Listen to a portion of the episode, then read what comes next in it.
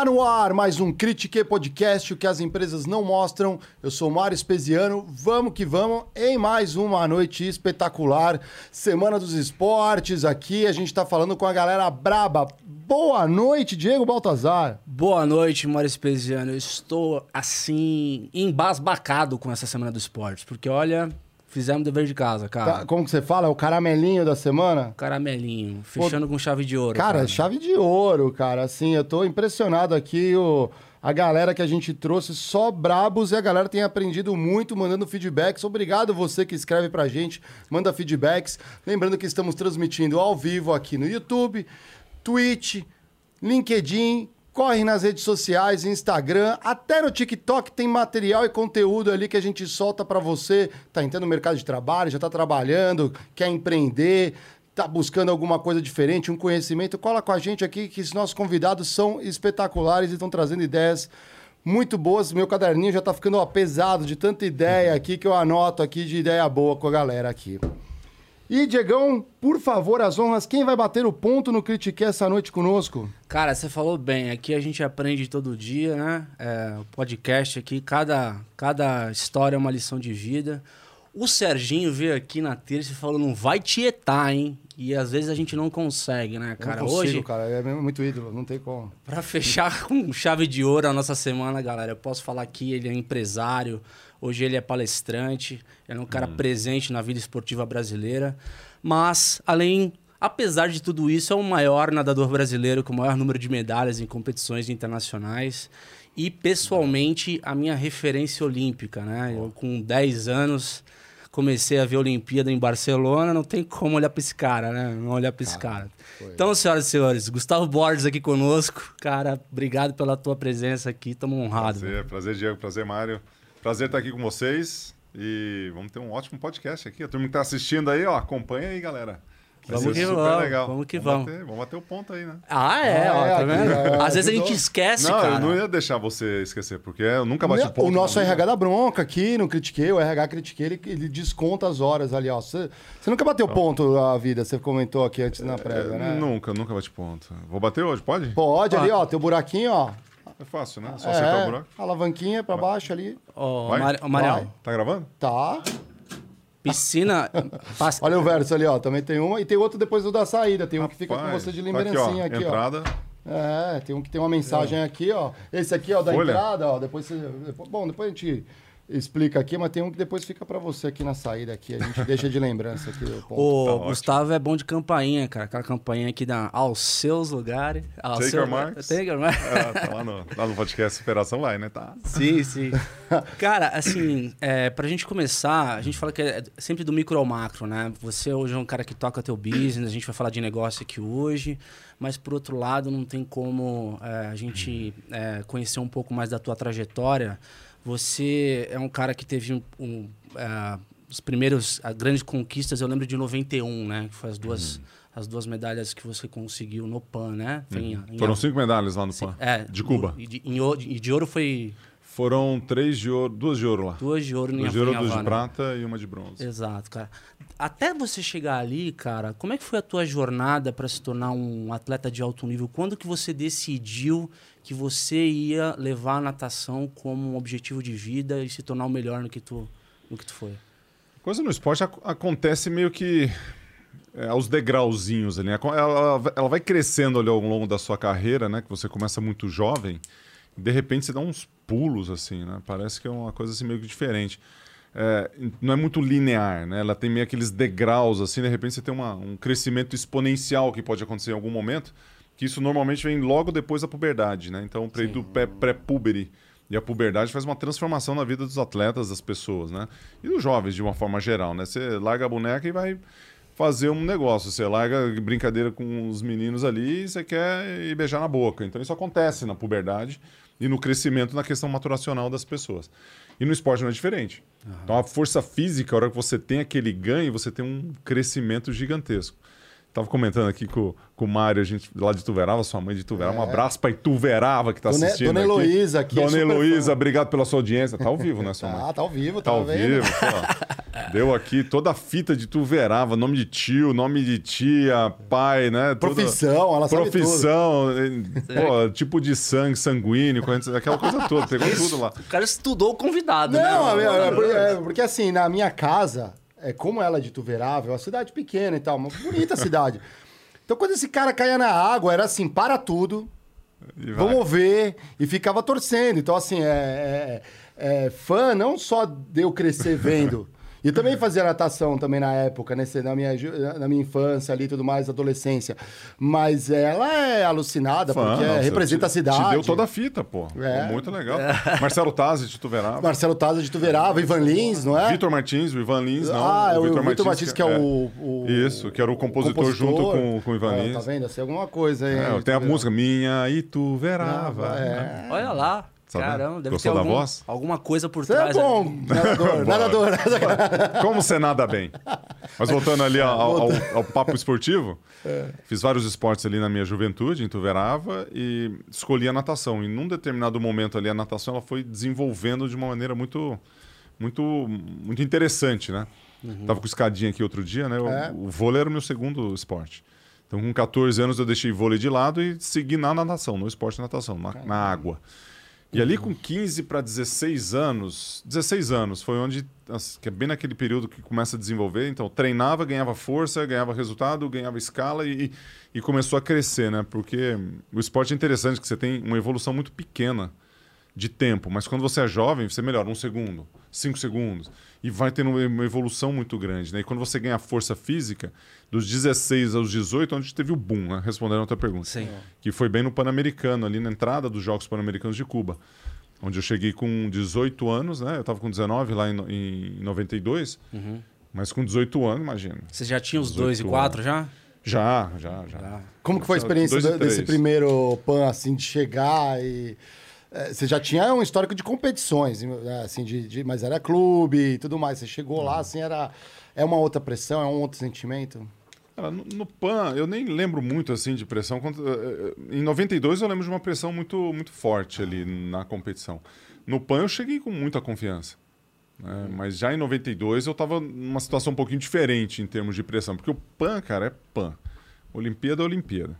A natação americana ela estava com a equipe B naquele Pan-Americano. Então o Brasil, ele tava, a gente ganhou um monte de medalhas. Então eu estava competindo não com os caras que eu ia competir nas Olimpíadas, eu estava competindo com, com a equipe B dos Estados Unidos. E eu sabia disso. Então eu falei, cara, se eu tô querendo ganhar dos caras da A, como é que eu vou? Esses caras da B não vão me segurar, não. É, exatamente. Mas nos 200 livres eu peguei segundo, mesmo num cara que não estava na equipe principal americana. No 100 livre detonei, ganhei e tal. Então tem um pouco dessa relação, né? Você já chega numa competição onde você sabe que você vai nadar um pouco mais. Sabe aquele negócio de chegar e nadar para ganhar? Ou competir com uma confiança diferente que você vai entrar e que você vai dar seu resultado? Então no PAN era mais ou menos assim. A não ser em, doi- a não ser em 95, que a equipe A dos Estados Unidos estava presente. Aí a batata assou, né? Aí, mas eu já estava contra, Mas contra a vibe. outra né? vibe. É. Eu, eu- eu fico pensando, você com 18 anos, é, eu imagino que deva ter passado pela tua cabeça, óbvio que estava decisivo que você crescer no esporte, já estava gigante já, mas o lance de ah, rolar algum tipo de bifurcação com relação... A gente sempre pensa em cursar as carreiras tradicionais, etc., formar, você chegou a pensar em conciliar, conciliou, como é que foi, Foi essa tudo? fase? É. Opa, pô, sou filho da dona Diva, meu. Aí. Fala só, A dona Heloísa falou, é filha da dona Diva e do seu Jovino. A né? diva falava, vai pra piscina, mas tu vai... Professora, A né? dona Diva, lá em Ituverava, uma cidade, que é uma cidade pequena lá, é, era mais ou menos assim, bom, o que, que você vai fazer fora o estudo, né? Qual que é a sua segunda atividade? Você escolhe aí, porque senão vai ficar aqui, limpar o apêndice, ajudar nos os afazeres da casa. Não que isso seja ruim de fazer, obviamente, porque a gente ajudava Mas dentro a de casa. molecada queria fazer alguma Pô, você com 9 anos de idade, você vai querer ficar arrumando casa ou você vai fazer esporte, né? Então já espirrou de volta. E a escola, ela sempre estava muito presente na minha vida, muito. né? Assim, não tinha essa es- escolha de não vou estudar. Isso não existia. Então, minha mãe, professora, minha avó, professora, minha esposa, professora, meu avô, jornalista, escritor. Então, a gente vem de uma família é, muito focada nisso, né? E minha mãe nunca, com todos os filhos ali, muito, muito firme. Porque é muito fácil você chegar numa certa idade, principalmente com 18, começa a ficar pouco mais livre, leve e solto né, nas, nas decisões e chegar e falar, não, não quero fazer isso, quero tomar minha própria decisão. Beleza, então você vai pagar suas contas também? Não. Então, bora lá, né? E mesmo assim, quando eu fui para as eu fiz universidade de economia na Universidade de Michigan, Michigan, né? perfeito. Que foi uma sequência ali. Eu saí do, saí do Brasil, fui para para Jacksonville, na Flórida, com uma bolsa de estudos do COB. E essa bolsa de estudos era de, uma, de um órgão chamado Solidariedade Olímpica. E aí era para países em desenvolvimento. Então pegava atletas até 18 anos que queriam treinar e estudar em algum lugar, né? E fizeram um, um aporte. Foi um grande uma- um, assim, um apoio dentro da minha carreira. E aí você treinava em- em- nos Estados Unidos, estuda- estudando, fazendo a graduação. Exato. É, eu fiz, eu fiz high school. Eu, eu, eu me formei no terceiro, só que aqui a gente foi muito cedo, né? Com 17 anos. Sim. E aí eu me formei com 17, fui para os Estados Unidos, fiz mais um ano, fiz seis meses de cursinho aqui, fiz mais um ano de high school, ainda estava na idade dos americanos para ser primeiro ano na faculdade, né? Porque eu entrei com 18 na faculdade. Fiz 19 logo no primeiro semestre, que foi de 91 a 92. Lá o ano é agosto, julho, né? Então eu entrei em agosto, fiz até julho, primeiro ano de faculdade, onde eu estava já na Universidade de Michigan e ganhei medalha de prata em 92. Então faz mais ou menos nesse, nesse cenário. E lá, a, a facilidade de você conciliar o estudo com a atividade física é muito melhor, muito mais fácil.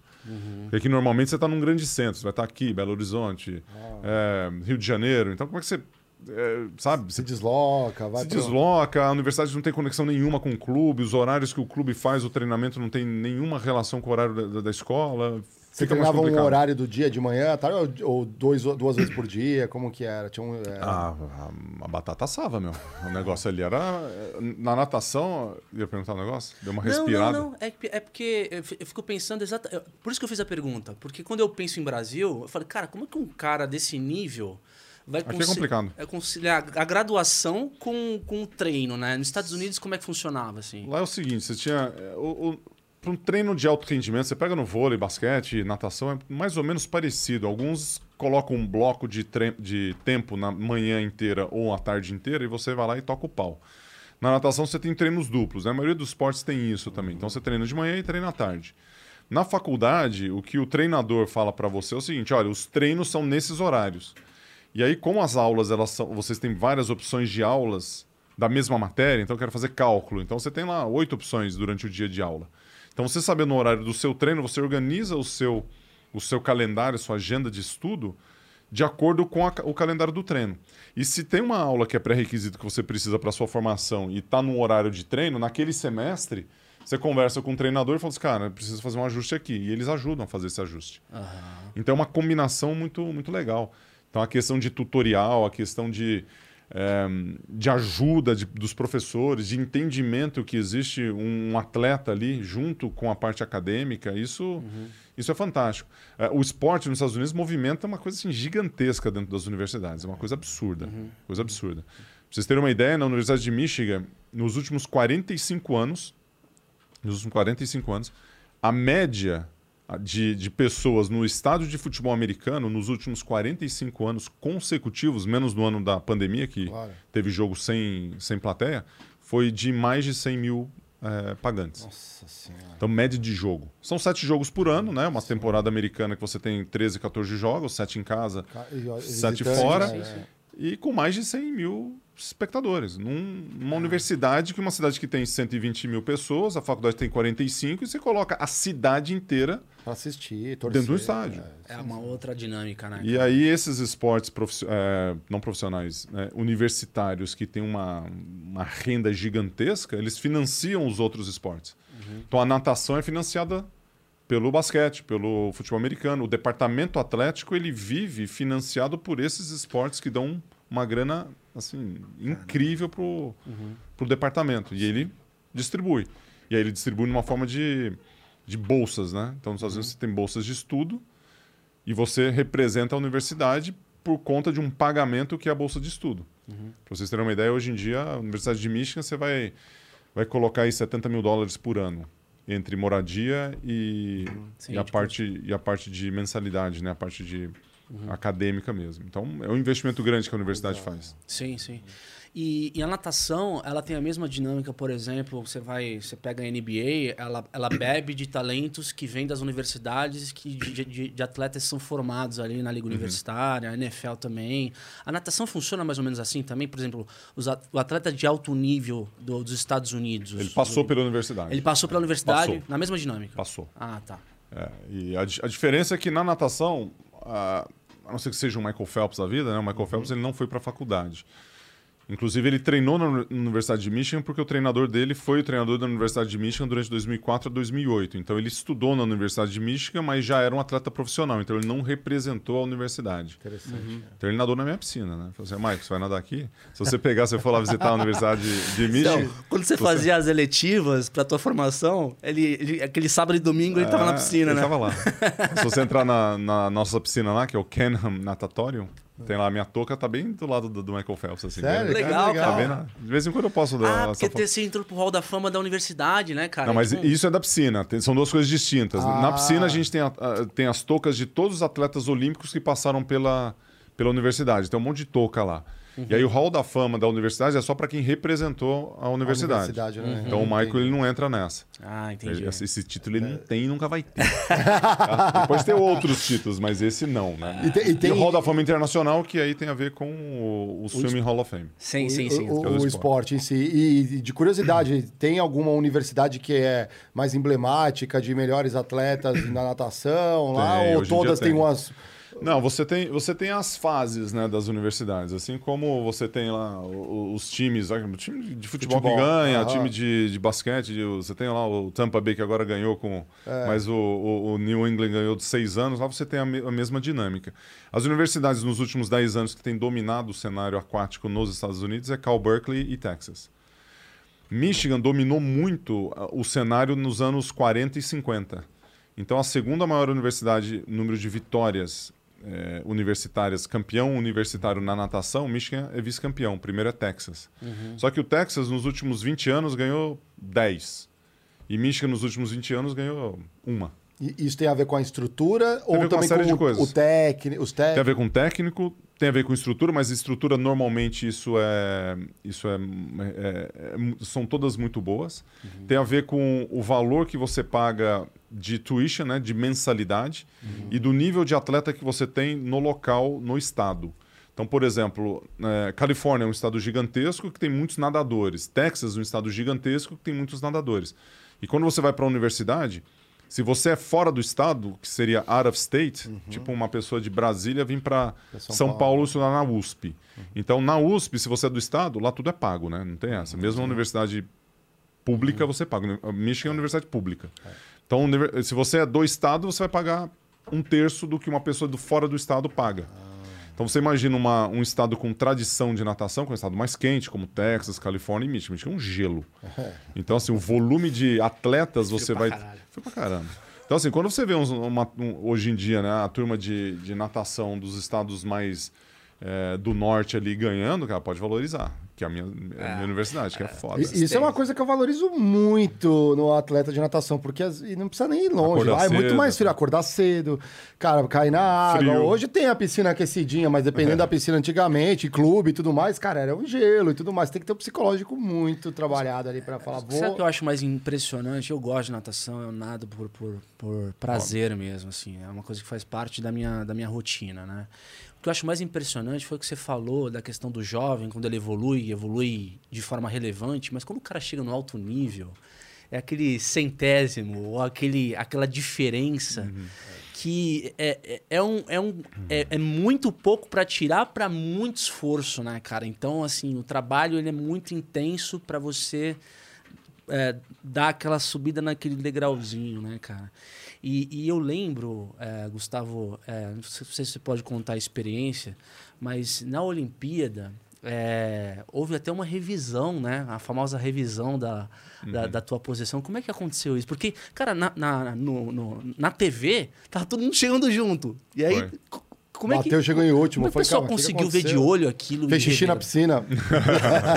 Mas não, isso, é- isso aí é normal fazer, né? Então, não é porque a gente tá ao vivo, não, mas atleta faz xixi na piscina. Mas é uma é- revelação. Ah, pra não parar. Vai embora. Ah, sei lá, preguiça às vezes. Vai no ralo. Sai ali. Sai no ralo depois. Mas voltando aqui ao ao seu ponto, tem, tem dois pontos ali, né? Primeiro da, da questão da relação do esforço e, e do e, e de como você evolui para um esforço gigantesco. Isso. Quando você pensa em escala, hoje em dia, com o mundo digital, com escalar a empresa, com fazer uma série de coisas, você pensar nessa relação, ela não é escalável, né? É um esforço gigantesco com um- uma evolução de um centésimo de segundo, que é o menor indicador possível dentro do nosso esporte. Mas a hora que você pensa na, na- numa escala de tempo reduzida para um resultado importante, a escala ela acontece em outro lugar. Ela acontece no tipo de sucesso que você tem. Então, por exemplo, se você ficar num lugar comum, ou você ser um campeão olímpico com recorde mundial, ou múltiplos eh, recordes mundiais, ser um multicampeão olímpico com múltiplos recordes e múltiplos resultados numa jornada de quatro, cinco Olimpíadas, como o Michael Phelps fez, aí a escala está do outro lado. Está no resultado, está no sentimento do cara, do que ele fez, e está no resultado financeiro. Porque os caras, eles escalam dessa forma. Porque pra todo mundo aí é igual, né? Tá todo mundo, Teoricamente. um centésimo é um centésimo. Um centésimo é. muito pouco. Você vai treinar a sua vida inteira um centésimo. Só que do nível que você tá, um centésimo, você vai fazer um esforço danado, de repente você não vai pra Olimpíada. Mas o Michael Phelps, ele melhora um centésimo, ele ganha cinco medalhas de ouro. Cara, isso é Ganha surreal. três, bate dois recordes. Aí você acaba escalando ali. Mas eu fico pensando, Gustavo, não sei se aí você pode ter, é, adicionar a tua opinião. Pro cara, pro cara ele acrescentar, ele economizar um centésimo, ele tem que se hackear de uma forma tão louca, né, cara? Na saída, na Os chegada. movimentos, no né, movimento. técnica. Ah, mas isso é, isso é igual em qualquer, trabalho. Isso é. isso é a parte mais fácil, inclusive. Mais fácil e mais difícil, né? Então você fala assim, eu tenho uma evolução de um centésimo de segundo, você imagina para vocês aqui no Critique chegarem onde vocês querem chegar. Vocês vão fazer isso aqui, vão, vão fazer o um negócio, aí depois, pô, tem um flow aqui, nos estúdios que vocês estão aqui participando. Aí você vê, a- a- o momento disruptivo, né? Do negócio é com técnica, com trabalho, com esforço, com repetição, com foco, com correção, com uma série de coisas que acontece ali. O esporte é a mesma coisa. E às vezes você faz uma coisa já bem feita, né? Você faz um trabalho muito bem feito, só que aquilo que você já domina, que você já é bom, você precisa aperfeiçoar. Como? Melhorando um centésimo, evoluindo 1%. Em termos de vendas, um centavo, um real a mais que você faz todos os dias, na hora que você vai juntando isso aqui no final, ele vai. Então, é assim, é, é uma. É um aperfeiçoamento daquilo que você faz, um capricho do trabalho que você tem no seu dia a dia, que aquilo é travido. Essa, essa bola aqui. Quantos negócios tem aqui? Cara, eu não sei, mas você vai botar uma liga logo mais aí. A Então. gente é- cada convidado adiciona uma Vai liga ser- aqui. Ah, mas já não teve é tudo, já Não, tudo a gente isso? tem a galera que contribui, Ah, a, galera, um- a galera que contribui pro, pro, aqui nos estúdios e tudo mais ajudou também. Então, a bola. beleza, aqui, ó. Vou pôr isso aqui, ó. Qual que é a diferença se você olhar essa bola desse jeito, aí você coloca isso aqui, meu. Ela até some aqui, É, mas ela faz a diferença. faz. Porque ela. Ai, agora tirei três. Então, a hora que você. Ixi, agora eu fiz merda. Não, Mas a hora que você pega aqui. Aham. Vai lá, Bia. Adorei, adorei, adorei, adorei a analogia, não, mas é ótimo. Não, Mas é impressionante é- é é pouquinho. Ela, ela lapidar um diamante, né? Na verdade, que já Mas- é bom. mas- então é curioso isso. E tem, por exemplo, sei lá, mudou de técnico. E ele fala, pô, pra você melhorar, às vezes, sei lá, um centésimo, tem alguma coisa que você tem que voltar atrás, tirar um vício que você já tinha na Com técnica para Então você, é, Então, aí você, você piora teu, teu treinadores- tempo para voltar e. Pode acontecer. É. Isso pode acontecer. Porque a hora que você trabalha uma coisa que. Vamos supor que a, a questão de esforço físico e de técnica ele tem uma relação. Então, a hora que você pular na piscina, se você não tem habilidade técnica, você vai fazer um esforço danado, você vai chegar do outro lado bufando, vai nadar 25 metros, quase vai morrer. Se eu nadar devagarzinho, você vai nossa, como ele desliza na água. Né? Porque a técnica, a flutuabilidade, você tem uma série de coisas. Só que no alto rendimento é, é quase que imperceptível, né? Para alguém que não conhece isso, vai falar, nada bonito, nada errado, nada feio, nada bonito. Agora, um treinador, a hora que ele olha aquilo, fala assim, cara, ajuste isso aqui, é uma abraçadinha, é um, é um detalhe. E isso você faz repetidas vezes. né? Você vai repetindo, você vai repetindo, não, não tem como. O esporte é repetição. A prática ela tem a ver com repetição. Para você subir o sarrafo, para melhorar um centésimo, para você colocar mais um negocinho aqui, é você repetir, fazer isso repetidas vezes. Quantos podcasts vocês já fizeram aqui? Putz, sei lá, É. mais de quase cada 60. dia, cada é. dia eu 60? aprendo. É. Pronto, 60. cara. Aí você chega aqui, pô, que, como os caras são naturais, pô, vocês falam bem, que bacana, né? Cara, é prática. Exato. Pode ser que você tenha aí um dom aí, uma naturalidade para poder falar, já falava no trabalho, o trabalho correlato que você já tem, tem alguma relação, beleza, mas e aí? Abre o microfone aqui, tá ao vivo. E aí? É, é essa Pô, linha. aí- Excelência vem da vai- Não, e, prática. po- e posso fazer uma analogia? Isso, isso é muito legal. ó. Tem muita empresa, e eu já passei por umas empresas que, assim, às vezes ela precisa passar por uma transformação para continuar evoluindo. E é esse negócio de dar, às vezes, um passo, não é um passo para trás, mas é redirecionar, significa que naquele ano é, fiscal ou um ou dois anos, ela vai ficar no break-even, vai tomar um prejuízo, mas é para dar o impulso para É uma isso. coisa nova. Só que nem todo mundo entende isso e acha que tá ruim. Tomou uma decisão, ah, vou embora, que Ah. tá muito ruim. E às vezes não é nem comunicado esse plano. Ó, a gente sabe que vai estar. É que se deixar comunicado e como comunicar, o pessoal fala, ah, então larga tudo, né? Mas não é isso. É recalibrar, é redirecionar, botar o foco na onde faz sentido. É, isso é eu bem tinha um treinador que ele falava assim: você tem que nadar devagar para nadar rápido. Então, como é que você nada devagar para nadar rápido? Trabalhando na técnica, trabalhando detalhes, trabalhando uma série de coisas. Não adianta, qualquer um pode chegar lá e botar esforço para nadar assim. Então, assim, em termos de velocidade, de esforço, se você não tem a técnica apurada, se você não tem a base, por isso que muitos atletas chegam até num nível e estagnam. Porque não tem a habilidade, a técnica ali apurada para poder dar o próximo salto, né? É a Porque às vezes o consciência, próximo a salto é um fisiologia do centésimo. exercício, né? A, a consciência da, da técnica que ele tá fa- É, a- a, a fisiologia ela é mais fácil até de se treinar, né? É só você colocar esforço. Agora a técnica não. Ah, Fisiologia você cuida com o pulso, você cuida com produção de lactato, com o esforço do treino. Isso já é desenhado para todo mundo. Então você tem, você tem, você vai fazer esforço anaeróbico, aeróbico, você vai cuidar do seu corpo, você vai fazer um trabalho de musculação mais é, um trabalho aqui, outro ali, para fazer o, o teu corpo estar redondo nesse sentido.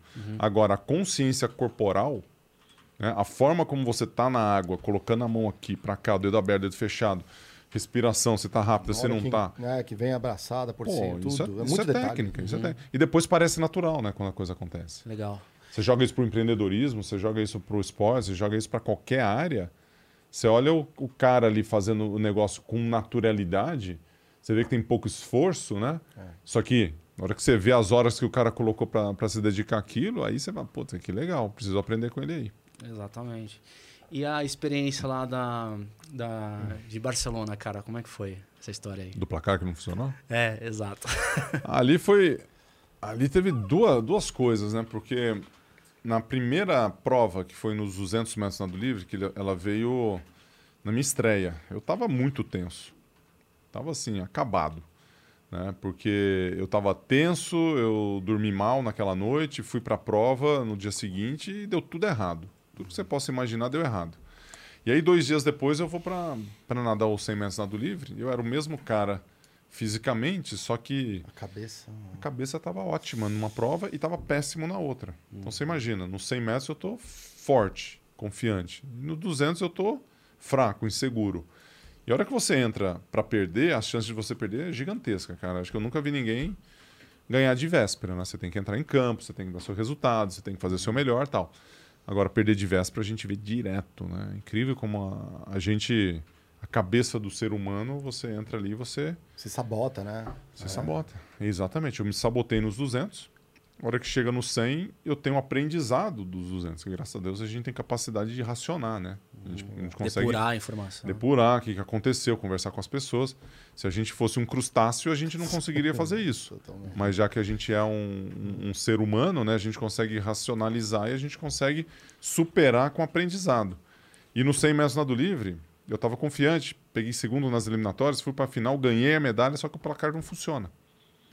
O que, que é o placar não funcionar? Você bater a porcaria da mão no placar eletrônico e o negócio não registrar seu tempo. Tem Era os primórdios ali, né? também, né? Da tecnologia também. Tava nos primórdios daquela tecnologia, Ah, teoricamente. assim. primórdio. Tá Ah, não, eu digo assim, Louco, primórdio... Na Olimpíada. Não, já existia na 80 Olimpíada, mas não, é- é que- nem é- sempre a Olimpíada teve uma, um sistema de, de cronometragem. É então, tem, tem muita falha, né? Tem muita... é- então, mas naquela Olimpíada teve quatro falhas. Então.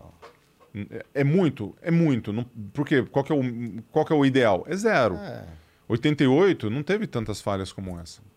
Então, assim, por mais que, lógico, comparado com 2021, no Japão, com aquela coisa toda, a gente evoluiu pra caramba, né? E todo ano evolui, é, não era pra acontecer aquilo. Porque a- a- o sistema de cronometragem, a placa de cronometragem já estava sendo utilizada há muitos anos. Não, não foi uma coisa que criaram para 92.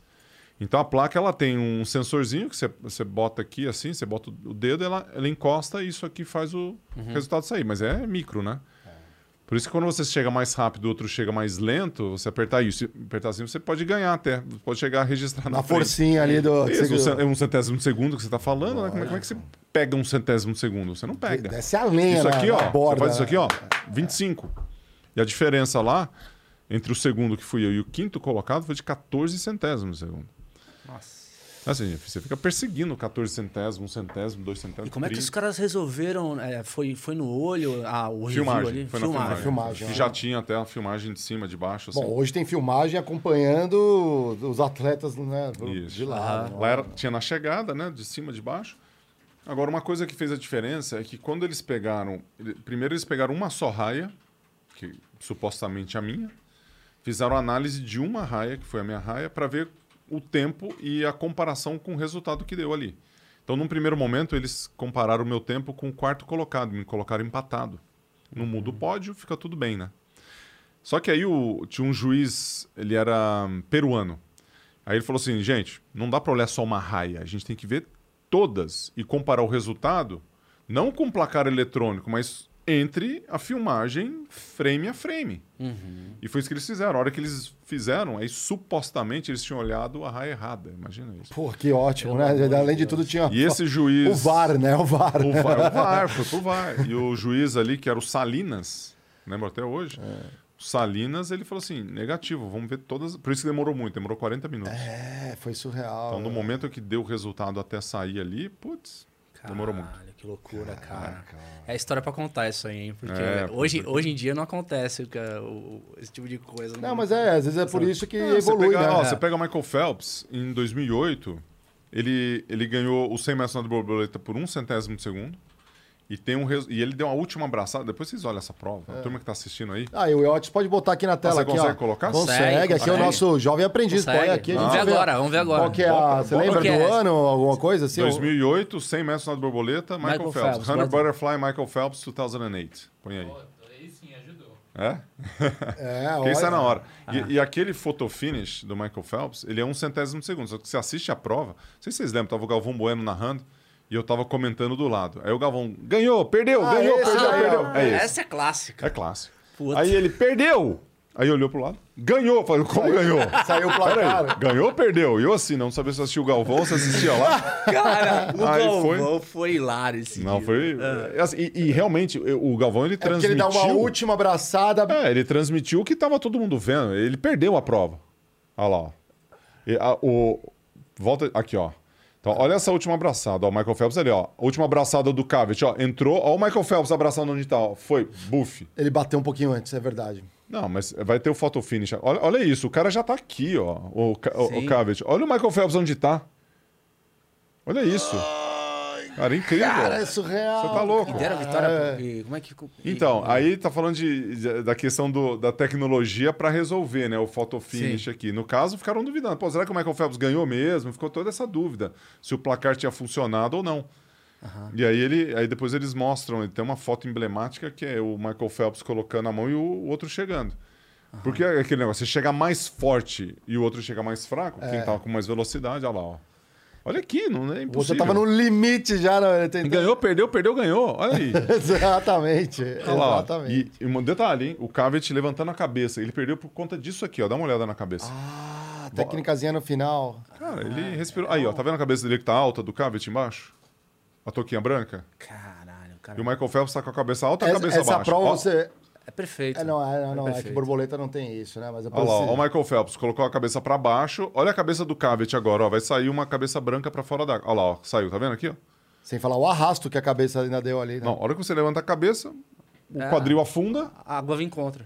é, a- O quadril afunda, ele perde amplitude de braço. Sim. E tava com a velocidade parando, né? Que ele deu a abraçada e deslizou, ou seja, ele tá desacelerando. E o Michael Phelps chegou acelerando. Nossa. Sensacional. Pra você ver os detalhes, né? O cara deve ter falado, pô, por que, que eu não. Né? Imagina Não, a ninguém, cabeça. ninguém depois. acreditou nisso, ninguém acreditou. Natação é Foi- uma coisa E, impressionante. e- e o, e o que é surpreendente, e aí a gente também pode discutir, né? O esporte também, né? Porque assim, o- esses tempos já estão quebrados, já- a galera ainda vai superando mais e mais e mais. Tem um ou outro recorde ainda da natação. Bom, Cielo também ainda não, não, ainda- ainda não passaram. Mas vai, né? Isso não tem como. Eu olho, por exemplo, o Bolt, eu acho, eu falo assim, caramba, ainda tá longe. Mas na natação ainda é muito no hora- detalhe, né? Não, Uma hora mas o vai. Bolt- não, o Bolt ainda também. Daqui a pouco alguém bate um recorde, não tem essa.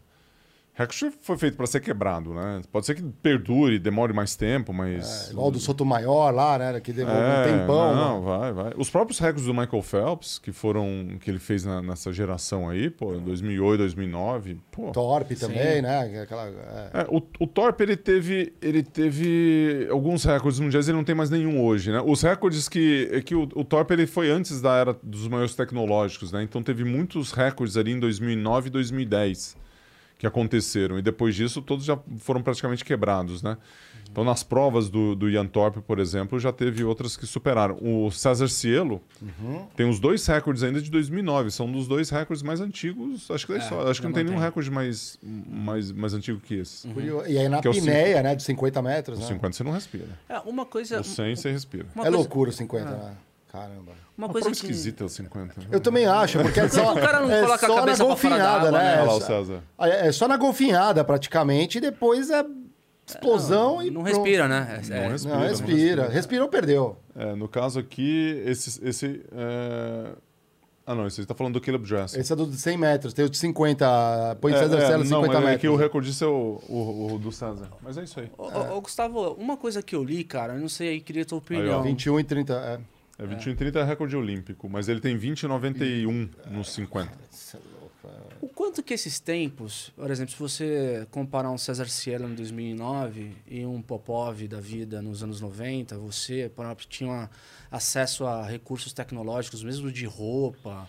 É, o quanto que isso pode influir nesse centésimo, nesse, nesse, nessa diferença? Há um- uma diferença? Com certeza. Em 2009 2010, uma interferência gigantesca. Uhum. A roupa, ela era a prova, a- não a prova d'água, ela era impermeável. Então teve até uma discussão muito grande em relação à, à tecnologia utilizada, porque ela aderia ao corpo e ela flutuava. A grande discussão para banir os, os trajes, né, que foram esses trajes de 2009, era que ele eh, nenhum artifício que você utiliza pode ajudar a sua performance. Ele tem que ser neutro. Então, e aí ficou uma discussão, eu até participei que eu estava no, no- na comissão de atletas da FINA, e a gente tinha uma cadeira na, na comissão técnica que fazia a definição das regras e tudo mais. E aí não conseguiram achar uma definição de tecido que juridicamente protegia essa questão. Interessante. Então, o que, é tecido? Aí, começava, aí você começava a ler, mas isso aqui é tecido. Aí vinha um, um advogado, aí começou a entrar em advogado na questão. Aí os caras falaram assim: olha, não pode. E aí tiraram os trajes. E aí hoje os homens só podem usar o short, né? Não pode usar o maiô completo. Então, assim, o menor espaço possível de fábrica no corpo do atleta. Então, short, na melhor das hipóteses. E no feminino não pode ter nada com plástico. Por exemplo, um zíper atrás não pode ter, porque plástico flutua. Flutua. Aí começa a entrar umas neuras assim, né? Então hoje, é, comparado com a sunga, a turma fala que tem, que tem diferença, porque você coloca lá um, um short, tem um, com- comprime um músculo, então te dá uma performance, então você pode ter alguma coisa nesse sentido. Mas é comparado com os maiores tecnológicos em 2008, 9 10, Sim, sim. aí não. É a uma partir de discu- 2010 já não teve É mais. uma Essa discussão interessante, né? Porque à medida que você também vê avanços é, em tecnologia de roupa, você, obviamente, você tá, não está comparando. Então, Mas quando você fala de centésimos, tá comparando banana com banana para poder. tá- Tanto que eu vi é, críticas de natação que falam que a, a geração de 90, você, o Popov, Popov é considerado um dos, dos, um dos grandes velocistas de todos os Sim, tempos, né? Por mais que o recorde dele tenha sido batido, né? Então, É, mas muda, né? É. Muda o treino, É muda a né? forma. é. Ah, e se você pegar assim, colocar o Popov com o mesmo estilo de treino que outros atletas hoje velocistas fazem, pode ser resultados diferentes. A comparação é sempre na mesma época, né? é. E, e a medalha, ela, ela é bem uma referência. Então você pega assim, o Popov, como é que ele seria hoje? Pô, pega a medalha que ele pegou. Pô, pegou primeiro. Então a referência é essa. É. Então não tem essa de seria mais rápido, mais lento. Não, a referência é a medalha, é o título que você conquistou. conquistou. Porque a forma de treinar mudou muito Sim. né? A forma de você chegar, de apresentar, de fazer as coisas assim. O treinamento, a musculação mais completa, trabalho de core. Né? Antes você ia pro tradicional, academia tradicional, músculo aqui, pá, pá. Treinava um monte, chega a fazer 70 quilômetros por semana de treino. Hoje em dia, 70 quilômetros, que nada é 1.500. Gente que Você nada é acha que 400. mudou? Você acha que mudou o treino, ah, o estilo de, de um atleta de alto nível treinar, porque é muito melhor, é muito ma- mais fácil de medir performance por conta da tecnologia? Sim, com certeza. Você faz o que funciona. Antes você não sabia o que funcionava, então você ia fazendo. Você imagina, pula na água e faz. Aí vai, nada. Aí, aí você morria no final da prova, o cara achava que era o sistema aeróbico que estava fazendo isso, não o anaeróbico. Então hoje o cara treina mais o anaeróbico para você finalizar melhor a prova. E antes a gente aumentava o volume de treino. Tive um treinador que já me fez fazer isso. Que Eu doido. não sabia. E assim, faz um monte de volume, descansa e compete. Hoje em dia os caras fazem assim, exatamente o que você precisa fazer. Acompanha a nutrição, acompanha a biomecânica, acompanha a abraçada Sim, sim. e por aí vai. Sensacional. É, eu, eu, assim, você é um monstro. A tua história mostra que você é um cara que conquistou muita coisa em piscina curta também, né? É, e você, obviamente, a gente tem os, as- os torneios mainstream em piscina longa. Né? Você conseguiu a, a, a- biprata de, em, em Jogos Olímpicos, mas piscina curta você ganhou muita coisa. Tem diferença na preparação? Como é que você lidava com isso? Como é que. é, você- Tem, tem um pouco, sim. Tem um pouco, sim. Na, na, na piscina curta, talvez a, a sua agilidade nas viradas, nos fundamentos, ele tem uma, ele tem uma característica um pouco diferente. Então, a entrada, você imagina, uns 100 metros na drible, você tem três viradas na curta e você tem uma na longa. Então, como você utiliza essa virada, ele é fundamental. A impulsão na parede, né? Então, você a parte submersa, Sim. não que a minha parte submersa ela era muito boa, mas você tinha atletas que tinham uma golfinhada, que seria a parte submersa muito boa. Ele nadava muito bem na curta e na longa ele não conseguia fazer muita coisa. Era normal você ver alguns atletas com habilidades para nadar na piscina, curta e não na longa. né? E o contrário também, alguém que nadava muito bem na longa e na curta talvez não tinha tal- tanta habilidade. O Michael Phelps é um atleta que ele nunca deu atenção para curta. Nunca, nunca viu muitos resultados do Michael Phelps na curta. Ele nunca se preocupou com isso. Entendi. Então, assim, não é competição importante para mim, passo por cima, é um negócio Olimpíada. né? Então, ele fez isso muito bem. Tem alguma razão de, de o COI não colocar a piscina curta como uma modalidade da natação? É porque já tem várias? Como é que é? É uma boa pergunta essa, mas é que não precisa, né? Então, seria uma outra prova, uma outra competição?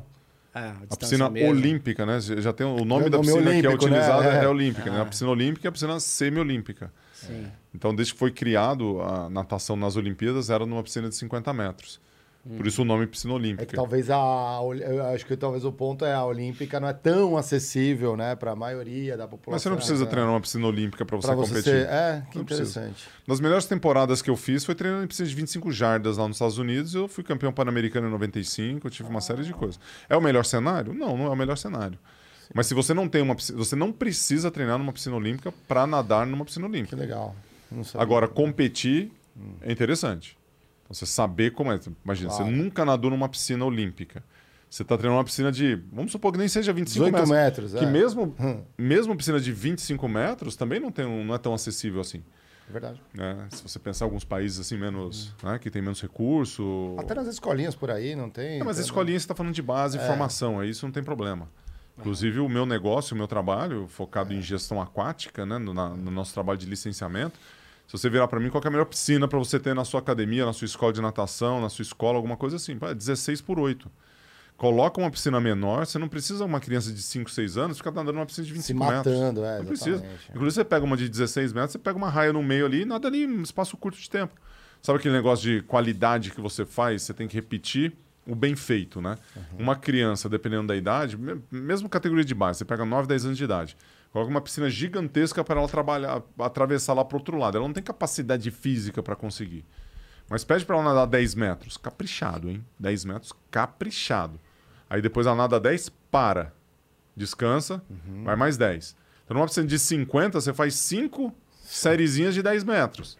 Ou você fica nadando, vai e volta numa piscina de 10. É porque ela sente, a- é mais palpável, a- ela sente a evolução dela, né? E, e se automotiva, talvez, em pequenas, tipo, pequenas metas, é, melhores percepções. Isso, isso. É lógico que é diferente do alto rendimento que a gente estava falando aqui, de você treinar numa piscina curta ou nunca ter uma experiência numa piscina de 50 metros, depois chegar na Olimpíada e competir. O ideal é que você tenha essa experiência. Legal. Aí eu estou falando assim, não necessariamente você precisa disso. Né? Você Uhum. precisa, você pode treinar em qualquer piscina e nadar em qualquer piscina. Claro. Agora, quanto mais experiência você tiver em ambos os aspectos, né, aí a, a competição, as oportunidades, a- os clubes, os países que você tem. Você pegar na Bahia, só depois das Olimpíadas agora é que chegou uma piscina de 50 metros. A Fonte Nova, quando fizeram a Copa do Mundo reforma, 2014, tiraram a piscina da Fonte Nova, que era uma piscina de 50 metros. A única piscina de 50 é, olímpica da Bahia. Tiraram. E voltou agora, faz dois anos. Ai, que loucura. É, então, assim. E o Edivaldo Valério treinava numa piscina lá e foi medalhista em Sim, 2000 com a medalhista, gente. aham, Sim, exatamente. Não, eu- eu- entrando até um pouco pra gente pa- falar um pouco mais do business também, mas a tua última Olimpíada foi o quê? 2004? 2004. E como que é a cabeça depois você fala assim, caramba, né? Vou, não vou mais para uma próxima Olimpíada, tá? Tem a questão de rendimento, mas como que você foi mudando a tua cabeça para falar, tá bom, e agora? Quais são as minhas opções? O que, que eu vou fazer? Como que foi esse pedaço? Transição de carreira, né? Exatamente. Da transição é uma coisa, uma coisa interessante na vida de qualquer pessoa, né? E, e a hora que você pensa em transição, você tem que. Tem alguns elementos ali, né? Você se identificar, se conhecer, né? Então a questão do autoconhecimento é muito importante, onde você está, para onde você vai. É, ter bastante clareza naquilo que você quer, e às vezes você não tem essa clareza, você não tem aquilo, você não sabe muito bem o Sim. que você quer fazer, principalmente que você é jovem, ou porque você fez uma atividade durante tanto tempo. E a outra é se planejar. Então, essa, essa questão né, de você se identificar onde você está, o seu planejamento e o que, que você quer fazer, ela pode se misturar, não é uma mistura de emoções. E ao mesmo tempo, você ainda está numa carreira profissional, no meu caso o esporte, eu tinha que fazer uma transição para alguma outra coisa, que estava ligado ao empreendedorismo. Né? Eu queria empreender. Isso eu sabia. Legal. Então, se eu queria empreender, onde que eu vou empreender? Pô, aí começa, né? Pô, na área de natação, O que, que você entende, né? que eu entendo, né? O que, que eu quero fazer. Então ficou muito claro para mim que quando eu voltei, eu voltei para o Brasil em 2000, né? E até 2004 seria um momento de transição. E naquele momento de transição eu teria que me preparar de outra forma, não só dentro da piscina. Né? Então dentro da piscina você tem lá o empreendimento do corpo, você se, eh, você se capacita tudo, mas como é que você vai fazer uma transição de vida, de carreira para chegar no outro lugar? Você tem que se preparar. Então, da mesma forma que eu fiquei bom na natação fazendo horas e horas de treinamento, para você ficar bom na outra coisa, é o que a gente mencionou aqui, né? São 60, 70 episódios, são 200 horas para não sei o quê, e assim vai, né? Se quiser entrar na pesquisa do Anders Ericsson lá, que é 10 mil horas para você ficar bom É. no trem, né? É, então, beleza. Mas. E eu culminei, eu fiz a, a transição junto com uma carreira de atleta. Então, eu quero ser empreendedor e sou atleta profissional. Então, ele se misturou um pouco. Então, teve um certo colapso ali, né? Porque eu tinha que me dedicar tempo a duas atividades e, ao mesmo tempo, tentar fazer bem as duas. Em alguns momentos, eu não consegui. Então, se você pegar os meus resultados nos últimos quatro anos como esportista, não foram os meus melhores. né? De 2000 a 2004, os resultados que eu tive antes na década de 90 foram muito melhores. Só que eu tinha noção disso. né? Eu sabia o que eu estava fazendo, eu sabia o que eu queria. Por causa do teu ciclo também no esporte, né? Oi? Por causa do teu ciclo também no esporte. É, né? o ciclo do esporte tem a ver com a idade, tem a ver com a transição, tem a ver com o desejo de fazer outra coisa, tem a ver com uma série de outros momentos de vida familiar. Principalmente naquela época que o esporte, com 27 anos, quando eu voltei para o Brasil, né, depois da Olimpíada de, de Sydney, tava velho, né? 27 é velho. É, Agora, você pega agora, 27 no mercado de trabalho, você está começando a bombar ali. Né? E no esporte você está começando a ficar velho. Hoje em dia, 27 não é tão mais velho assim, não, né? Mas na minha época, que começava ali com 23, 24 anos, você parava de nadar. Você não nadava com mais de 23 anos. Era impossível. Porque a questão financeira não acontecia. Então você faz a faculdade, nada mais um, no máximo, no polo aviaula, mais dois anos, Aham. e você aposenta, vai trabalhar. Vai ficar fazendo aqui as custas do papai, mamãe, não, não dá, você tem que trabalhar. E, e a minha geração foi uma geração que ganhou dinheiro com, com natação. né? Precisava de medalha olímpica, precisava de recorde, precisava de uma série de coisas, não era só ganhar. E aí toda a geração deu uma crescida. Então você pega depois de 2000, é, os clubes começaram a remunerar um pouco melhor a natação, não é nível de vôlei, basquete, essas coisas, mas ele melhorou. Então hoje em dia você consegue viver de natação né, durante um período. Acho que dá para fazer um ciclo olímpico, dá para nadar até os 24, 25 e se segurar dois, três, quatro anos depois da faculdade. De repente você ganhou uns dois anos. E aqueles que ganham bem vai até 27, 28, 30. Tem muitos atletas. Você pegar a seleção olímpica, tinha vários atletas com 30 anos de idade, 28, 29. Interessante, interessante. E tem um lance também de que a gente, o pessoal às vezes não explora tanto no, no, no esporte individual, mas tem um lance teu de liderança, se não me engano, você foi capitão também da, da- na- nas Olimpíadas também. E, e é curioso, né? Porque o pessoal olha, às vezes, por exemplo, ó, sei lá, veio o Serginho aqui, ele não era, o líbero não pode ser capitão, né? Não pode? Não, não pode, Pô, pela regra. É, mas, Ele mas pode salvar todo mundo agora. Não, não, pode exatamente. Toma bolada, toma não, bolada, exatamente. se Líbero não pode ser, mas eh, isso não impede dele ter uma liderança Claro, dentro de claro. quadra. Você, precisa Como- do, você não precisa do título, né? Exatamente. Como que. Exato, você não precisa. É o que a gente sempre fala: tem chefe e não tem líder, né? Tem, e tem gente que é os dois. Sem imposição com conquista. Mas como que é essa liderança de capitão da equipe de natação? Como que o que você porque uma coisa é você já ter essa experiência e tentar passar. Como que você traz Eu isso? sempre, quando eu era atleta, você está Aham, falando, né? Que, exatamente. que di- difere pouco de quando você é o líder do teu time, né? Por exemplo, eu sou empreendedor, tenho meus negócios, então a turma vê um aspecto de liderança ali, eu tenho meus líderes que são líderes e assim por diante.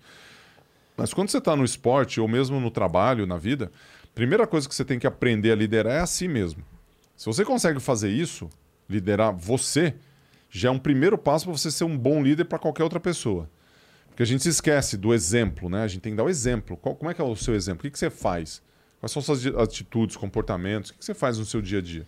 Então, se você pega aqui dentro do esporte, eu sou o capitão do meu time, mesmo que eu não seja o capitão do time, mas eu tô lá treinando, cara, você chega no horário, você faz o que tem que ser feito, você respeita as pessoas, você não reclama, não fica enchendo o saco do treinador, você não compõe com seus atletas, com, com a turma, não ajuda a compor e levantar para levantar o time para cima. Cara, que diferença é isso dentro da empresa? Sabe aquele cara fica no, can- no canto reclamando, enchendo o saco de todo mundo? Tem, né? Cara, pô, tem pra caramba. O duro é quando aquele cara é você, né? Aí você tem que falar o seguinte, pô, tem que, tem que sair dessa vida. Autoconsciência. É, pô, você vai ficar reclamando, enchendo o saco. Tinha um treinador ali que eu, uma vez eu tava. Eu fui treinar e eu- meu dedo é como um termostato, né? Eu coloquei o dedo na água. Falou, tá frio, cara. e aí, quando você reclama, você chama uns três, quatro pra reclamar junto. Né? Você não gosta de reclamar sozinho. Você fala assim, ah, vem cá. E não sei o que, tá fria a água, né? E Faz os tá aliados, fria. faz Não, você aliados. traz os aliados pra reclamar. Porque você ficar reclamando sozinho, só você que é o chato. Não, vamos trazer uns três ou quatro aqui e tal. Sim, faz uma voz de reclamação. Faz uma voz de reclamação.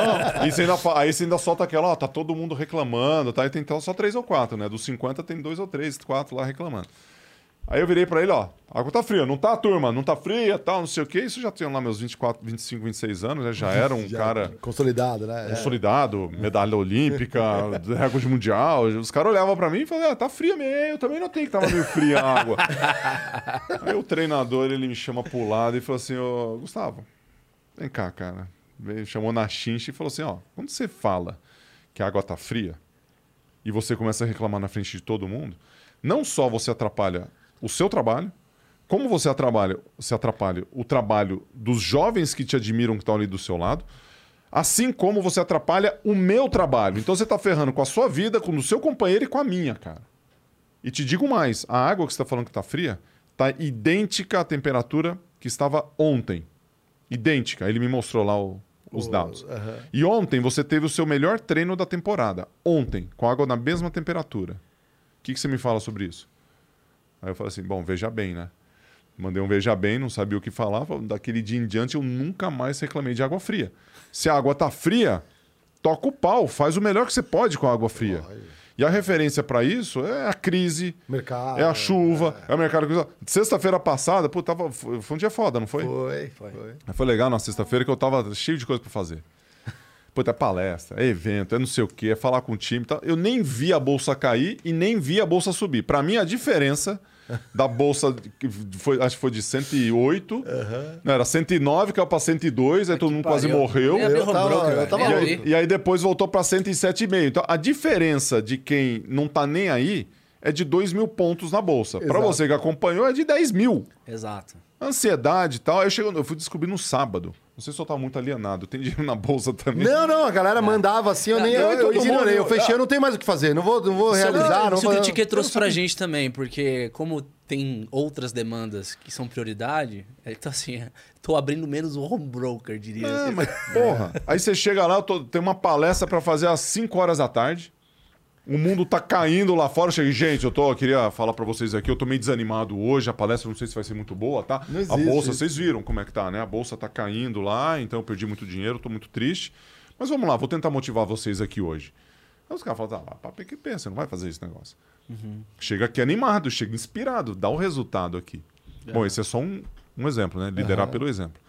O outro é se capacitar, se desenvolver. O outro é fazer boas escolhas. Então você imagina o seguinte: um líder que quer ser líder, ele se desenvolve. E ele investe em si primeiro. Em si primeiro. Se você não se desenvolve, como é que você vai desenvolver outra pessoa? É verdade. Uhum. Como é que você vai ficar bom naquilo se você não se desenvolver? E aí, tem muita gente que fala assim: não, um líder nato. Não existe. Uhum. Não existe líder nato. Vocês vão chamar o Bernardinho aqui para falar. Nossa, o cara é um líder nato. Ah, diz, a, a ciência diz que temos gene, genes que podem promover a, lider, um, a liderança, mas Pô, na prática pode. você e pode ter o gene e não executar. É, se você pegar o estudo também do Código do Talento do Daniel Coyle, uh -huh. ele vai falar que não existe um gene nos gênios uh -huh. que você não tenha. Ah, sim, claro. Então, é. como é que é isso? Então você pode ser gênio. Mas como que você vai ser um gênio? Você tem que ter todas as situações ao seu redor para pegar aquele gene que está dentro de você, né? O né? seu DNA e você é. trabalhar. E como é que você vai fazer é. isso? Você vai fazer isso com Eu talento. acho que aí tem uma. uma... Agora, diferente de é. dom, tá? Ah, não, sim, sim. Que a questão do dom é uma dádiva da natureza, isso sim. sim. Dá, dádiva, é, o, o, dom e o talento são coisas distintas. O talento você se desenvolve. Agora, se você tem uma ah. predisposição para alguma coisa, isso é o dom. Por exemplo, é, eu poderia ser um ótimo jogador de vôlei, né? É, você falou que você treinava. É. Sim. Você é alto, natureza ajuda, né? É, não é? Daria para ir para a Olimpíada? O que vocês acham? Não sei, você não treinou, né, para isso? Então, mas o que, que, você acha? Eu acho que eu sim, que né? sim. E basquete. Basquete também, né? Pô, Só acha? que a gente nunca vai saber, cara, porque eu nunca fiz. É. Eu nunca fui. Você é um baita saxofonista. Isso! Mas a gente não sabe, Pô. né? É. 10 mil horas. Talvez 10 mil horas resolva. 10 mil horas, só que agora tá metade, né? Agora vamos gastar 10 mil horas com outras coisas. É. Pois é, cara. E eu vou te falar, adicionando o ponto, eu acho que uma das coisas críticas é desenvolver, auto, se autodesenvolver para alcançar um, uma liderança relevante, talvez seja a habilidade de tomar decisões. Você como um atleta de alto nível, eu imagino que nas tuas vivências como palestrante agora, você deve fazer aquele depara, né? Puta, minha experiência anterior, cara, como é que eu divido a minha experiência com empresários, com empresas aqui? O que, que você procura é, é, explorar com eles nessa questão? Na minha palestra? É estrutura da minha palestra tem a ver com sonho, excelência e conquista. Então, onde você quer chegar, qual é o seu objetivo, o que, que você quer para a tua vida. Menos na questão de propósito, que talvez seja muito aprofundado assim, né? E às vezes você, você, você conversa com as pessoas e, e, nem todo mundo tem clareza daquilo que quer. E tá tudo bem. É. Né? Porque às vezes você fala assim, pô, me fala o que, que você quer. Eu não sei o que eu quero. Beleza, então começa o que, que você não quer. Ah, não, eu não quer, eu sei. Eu não quero um monte de coisa. Beleza. A hora que você, não sabe, você sabe o que você não quer, já fica mais fácil. E ter clareza, ter um objetivo, vem muito de reflexão daquilo de construção de vida. Então, a construção do sonho e a base para o caminho ele é importante. O segundo é excelência. Excelência é a forma como você constrói isso. A gente mencionou aqui um centésimo de segundo, uhum. que é a uhum. construção daquilo que você vai fazer na sua jornada ali. Excelência, capricho, fazer o melhor, a sua melhor versão, dê o nome que você quiser para isso, mas você precisa fazer bem feito. Uhum. Se você faz com excelência, você chega mais longe né, e a excelência no, no esporte da natação é um centésimo de segundo que a gente já contextualizou isso. E a conquista. Né? E a conquista ela tem uma relação muito forte porque ele é o resultado, né? Uhum. Porque às vezes a gente tem um esforço gigantesco para fazer alguma coisa e a gente não coloca é, o esforço na direção certa. Uhum. A gente quer ser produtivo, mas a gente pensa só na produção, não pensa no progresso. Uhum. A gente quer as, que as coisas acontecem, mas a gente não quer pagar o preço, né? o famoso sacrifício daquilo que vai nos, nos deixar mais perto do nosso sonho. Inclusive, o sacrifício é uma palavra que a turma olha e fala assim: nossa, você já sacrificou muito para chegar onde você chegou? Cara, que pergunta equivocada essa. Uhum. Claro que a gente sacrificou. Uhum. Cara, vocês trabalham o dia inteiro, depois vocês vêm aqui pro Critique, não, não é assim? É isso aí. Pô, é um sacrifício. Não sei se vocês têm filho ou não tem, uhum, não sei se vocês vieram de longe ou não. É, cara, você tá, tá pagando um preço. Você tá, tem um nível de investimento que está acontecendo aqui, pessoal e profissional, que está fazendo com que vocês tenham sucesso na carreira de vocês. Isso funciona dentro do esporte, funciona no empreendedorismo, funciona no nosso, no nosso desenvolver ali. Modelos então, isso, aplicam. que é o é. sacrifício. E o nível, o tamanho e a qualidade do sacrifício, ele tem também direto, uma direta relação com a qualidade e com o tamanho daquilo que você vai conseguir. Uhum. É uma coisa assim, você, você, deixa uma coisa de fazer hoje, um, vamos chamar esse sacrifício, para lá na frente você colher algum tipo de fruto. Qual que é o tipo de fruto que você vai colher lá? E aí, pegando o Barão de Coubertin, o cara sabe que é Barão de Coubertin, né? Fez Fiz Olimpíadas. as- Começou as Olimpíadas. É. Em 1894, juntou a turma numa mesa como essa aqui, né? Chamou a Bia, chamou tal cara para dar uns 5, 6, porque aí vira comitê, né? É, Só três vira com Olímpico, um. é? É verdade, é, uma Não, quadrilha, cinco né? Quadrilha, não, três quadrilhas, né? O cinco é comitê. Então, ver a temperatura da água? É, verdade. Aí ele chamou os caras lá e falou o seguinte: olha, para ter. Vamos fazer um negócio bacana, show da hora? A gente coloca os valores do esporte junto com os valores da educação. O Barão de Coubertin era. Ele era ed- educador, né? Pedagogo. Aí os caras falaram, pô, super ideia, né? Os caras batendo palma pro Barão de Coubertin. Aí como é que a gente vai fazer isso? Não, nós vamos fazer isso nos Jogos Olímpicos. Vai chamar Jogos Olímpicos. Gostaram do nome? Tesão, né? É. Aí todo mundo gostou, claro. E ele falou: vamos resgatar a Roma Antiga, vamos Grécia. resgatar a educação, os valores do esporte, em especial fair play, coragem e excelência, que são os valores olímpicos, né? Alguns dos valores olímpicos. Só que eu vou deixar difícil isso. Não vai ser uma coisa simples. E vai ser a cada quatro anos.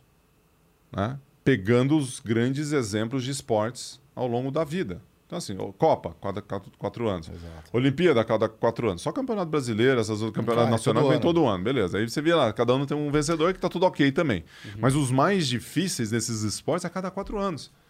Por quê? Para a conquista ser valorizada, para você valorizar o processo, para você sacrificar algo, lá na frente que vai acontecer. O que, que você vai fazer hoje que vai trazer essa medalha, que vai trazer o seu resultado? Que, Que é a construção aquilo? da excelência, né? É Que é através da excelência. através desse... né? É com excelência você faz isso. Excelência é a forma como você constrói.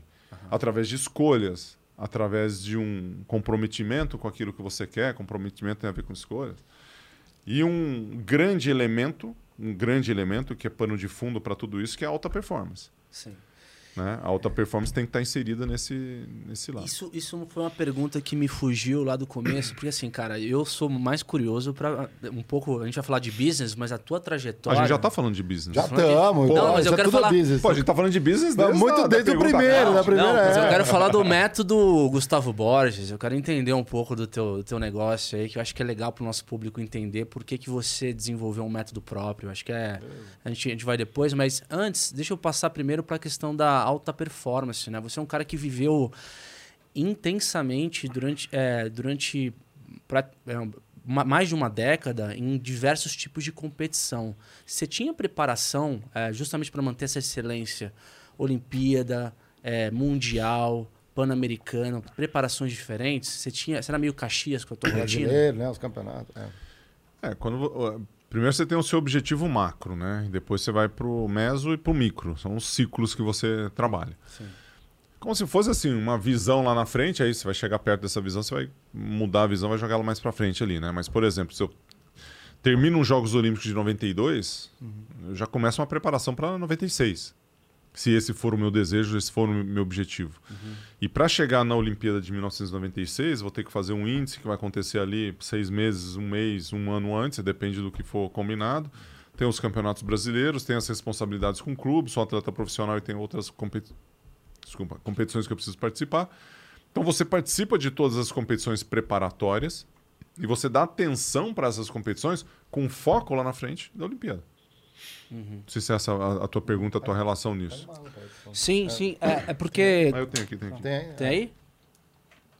É porque, na verdade, um. é, Ah. é porque, na verdade, por exemplo, é, ser senador em piscina longa e curta, você, ah, são, são torneios que acontecem com uma frequência diferente, Olimpíada 4 4 anos, o Pan-Americano também, em, em diferentes É, mas as né? preparatórias acontecem sempre, né? Aquela relação de você fazer um campeonato Sim. brasileiro, um campeonato estadual, são competições que são preparatórias. Às vezes, você dá bastante foco naquele ano para uma competição. Você pode bater recorde, você pode dar resultado, você pode fazer uma série de coisas ali. Mas sempre com foco no, no longo prazo. O longo prazo ele sempre está presente na vida do atleta. E ele chega. Então quando você chega, você relaxa, dorme e no dia seguinte você começa de novo. Sim.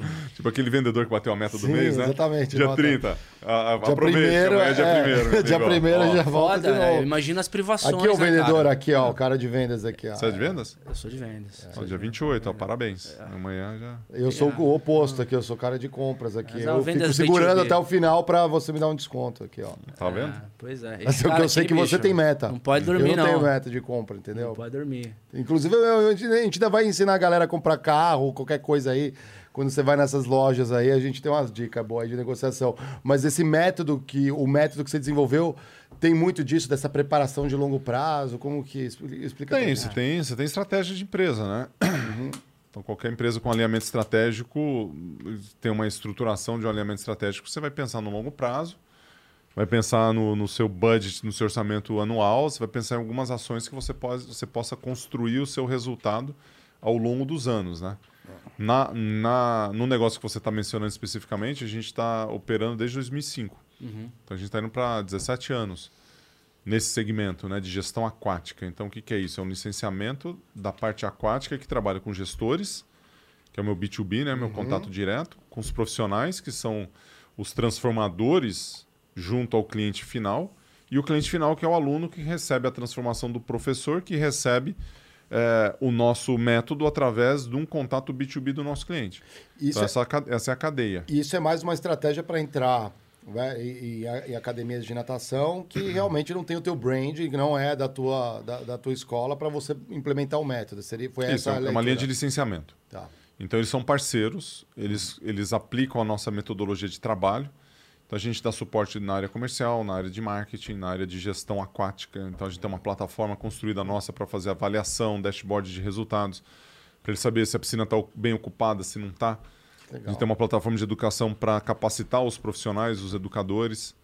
Né? Uma plataforma onde os alunos acompanham o resultado do, dos seus filhos. Então o professor ele avalia e o pai ele vê qual é a nota do aluno. Né? Uma uhum. escola. Então, não sei se vocês têm filhos aí. Não. Não. não. Então, Ainda. se tivesse. Ainda. Podcast já tá põe lá. Se tivesse é. uma preocupação em educação, eu sabia o seguinte: meu filho está evoluindo.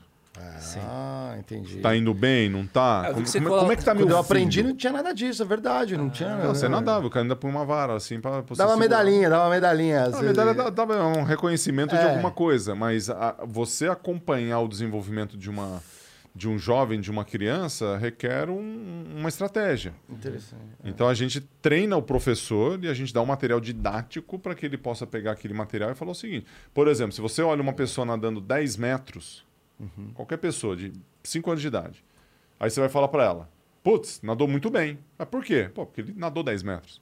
Aí você vira e fala assim: cara, mas o quadril afundou, então eu dou nota 5. Ah. Então você deu 10 e você deu 5. Eu falo: ah, mas ele afundou, mas olha a idade o desenvolvimento motor dele não tá para. Uhum. Não precisa ser tanto assim. Então vou dar 8, porque a cabeça já deveria estar tá coordenada e não tá, por exemplo. Uhum. Então você deu 10, eu dei 8, você deu 5. Então você tem três notas distintas, porque não está canalizando o olhar para o que precisa ser canalizado naquela faixa etária, uhum. com, as, com o desenvolvimento que aquela criança precisa ter. Uhum. Então, quando você trabalha com um método, com uma metodologia de trabalho, eu canalizo, eu estudo onde que o olhar do profissional precisa estar tá direcionado. Uhum. E a hora que você canaliza esse olhar, isso a gente faz com testes, né? A gente Legal. faz com avaliações, faz com, pesquisa, com pesquisas e tal. E aí o profissional ele olha mais ou menos mais ou menos para o mesmo, pro mesmo âmbito. Uhum. Então a gente tem assim 10 metros. Nesses 10 metros você vai avaliar coordenação dos braços, posicionamento do quadril, a pernada dele, se ele consegue completar os 10 metros. Aí esses cinco itens dão a nota que você quer. Então 1, 2, 3, 4, 5, você deu 4 Entendi. Pra, tá todo mundo olhando para a mesma coisa. Que legal. Que aí facilita. Senão você fica assim, eu acho que. Não, não é Tira do objetivo e põe para o Você é, acha um item, né? Cada um item, todo mundo vai achar o mesmo item. Porque senão, se não tiver nenhum item para você olhar, você vai achar qualquer coisa que você quer.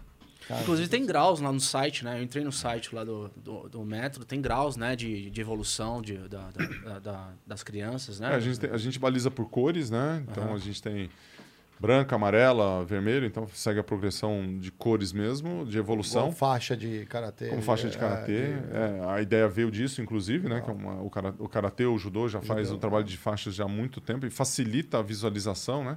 Então você tem nome de mascote, então cada nível tem um mascote específico que representa. Você tem níveis, níveis de cores, cada cor é da cor do mascote. Hum. E você tem um nome mais técnico, né? BB1, BB2, aperfeiçoamento 1, 2, 3. Então que, que você prefere? Ah, prefiro cor, beleza. É, vermelho, tá bom. Ah, não, ver, vermelho é que nível? É iniciação.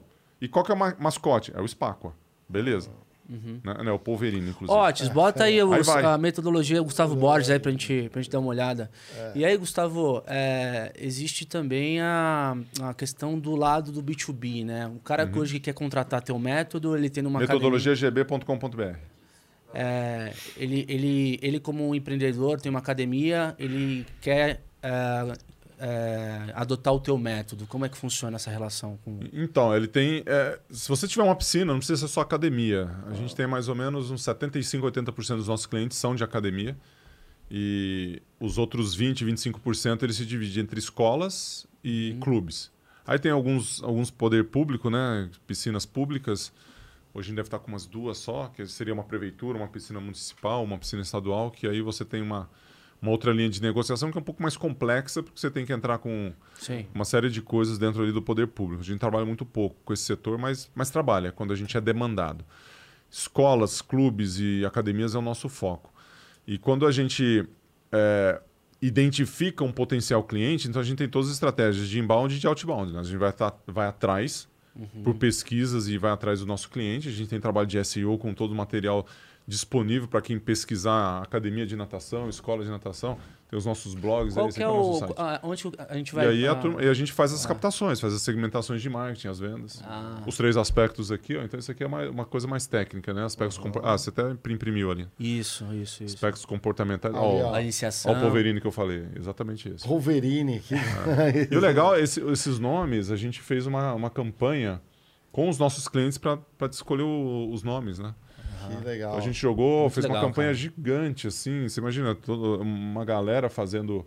E aí ficava aquela dúvida, pô, mas esse nome ficou muito americanizado, esse nome não significa nada. Uhum. E, e aí esse nome, sabe, é o polvo e polverino. Aí ficou. Aí a gente, os caras, você faz um. Pegou. um- você faz, é, mas você faz um- uma campanha, a turma escolhe o nome e depois você vai mudar. Não, é, exatamente. É, É. E o cara de água, pô, não tá funcionando. Eu, particularmente, eu gosto muito do Spacqua, né? O Spacqua tá- Spaco, é.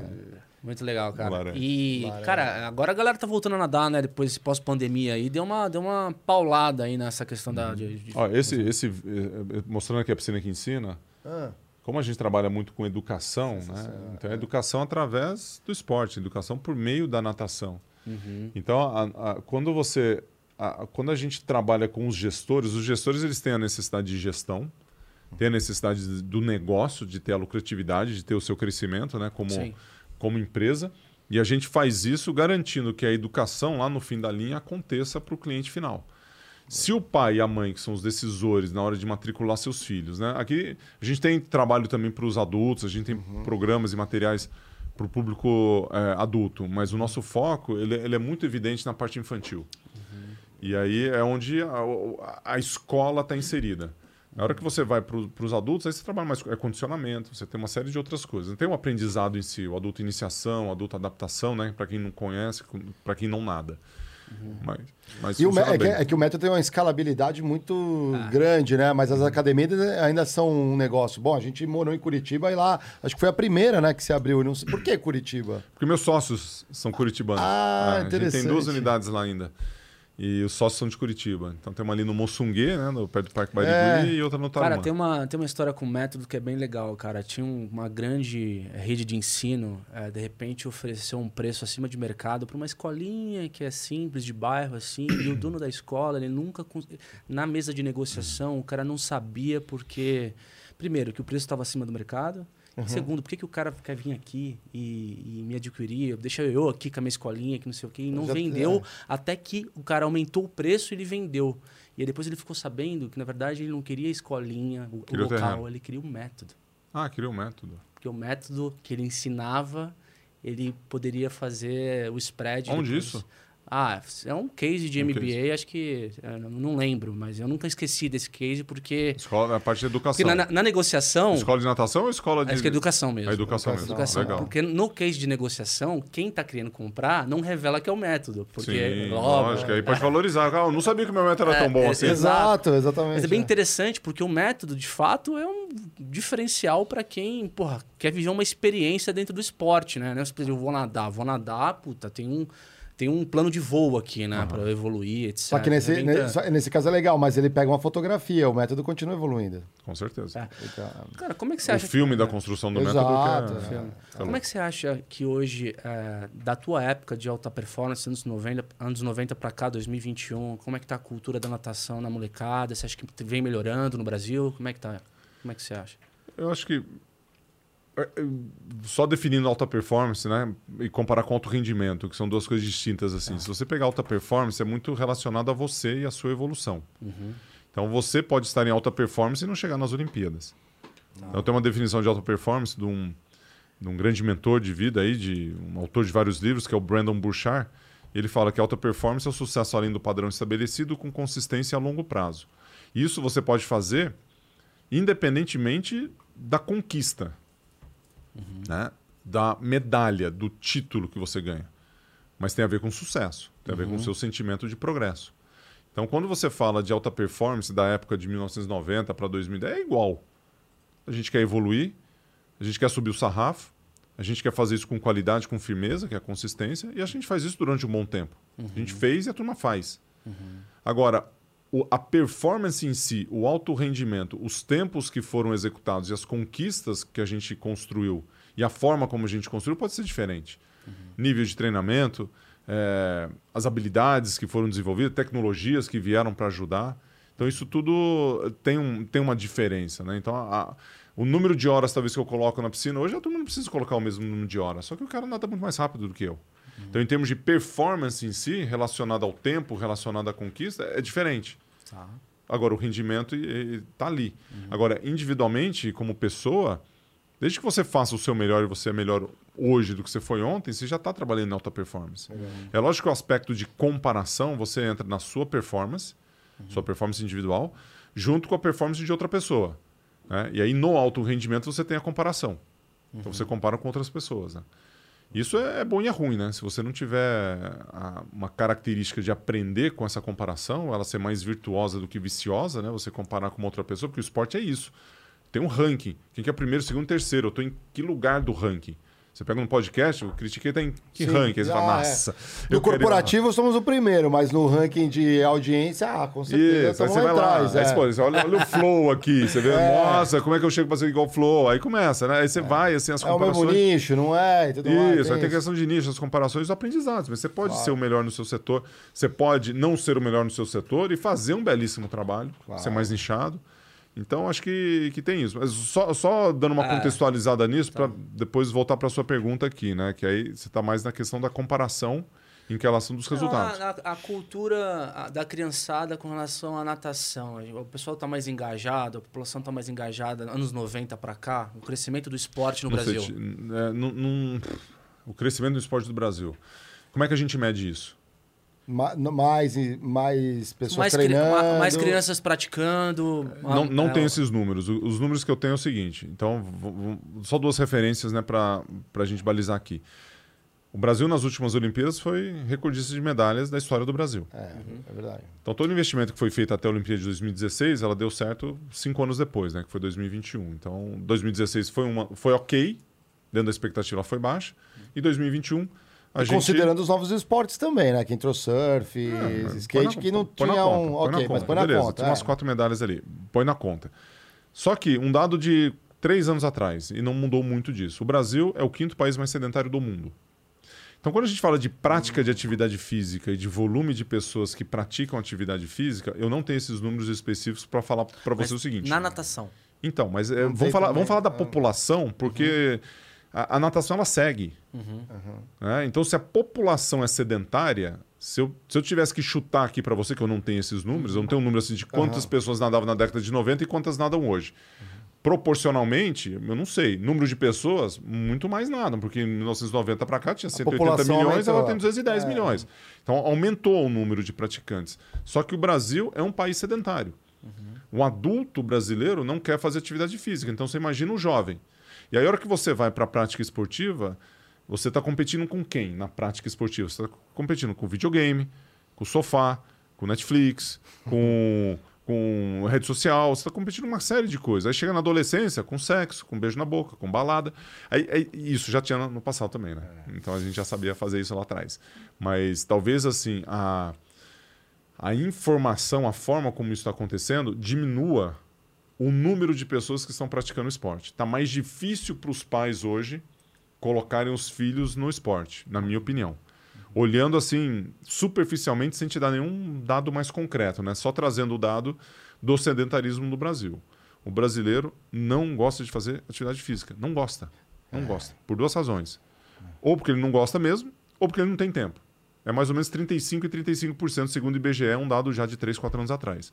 Então imagina, a maior desculpa esfarrapada Não ter tempo. é não ter tempo. Você não consegue fazer Não gostar, eu até. 10 até abdominais por dia, Ah. 10 Hã? flexões, 10 pontos de chinelo. É, vai. Se for, em dois minutos você faz atividade física. Eu, eu- eu vou te falar uma coisa. Eu era um cara sedentário, eu comecei a, a- um ano pra cá a entrar na atividade esportiva e o esporte eu meio que eu fiz um mapa mental de encarar como se fosse um investimento, porque o investimento, quando o salário cai na conta, eu meio que faço o seguinte: eu preciso me pagar.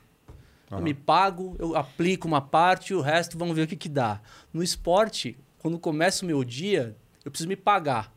Aí eu não sei se pagar assim, então eu faço minha atividade esportiva e o resto do dia eu encaixo a minha agenda, né? É uma forma de você tentar se prender e não tratar como uma, o, o esporte como uma obrigação, mas aí volta a questão do hábito, né? Você coloca o esporte como um hábito na sua vida, quando você sai dele você sente falta.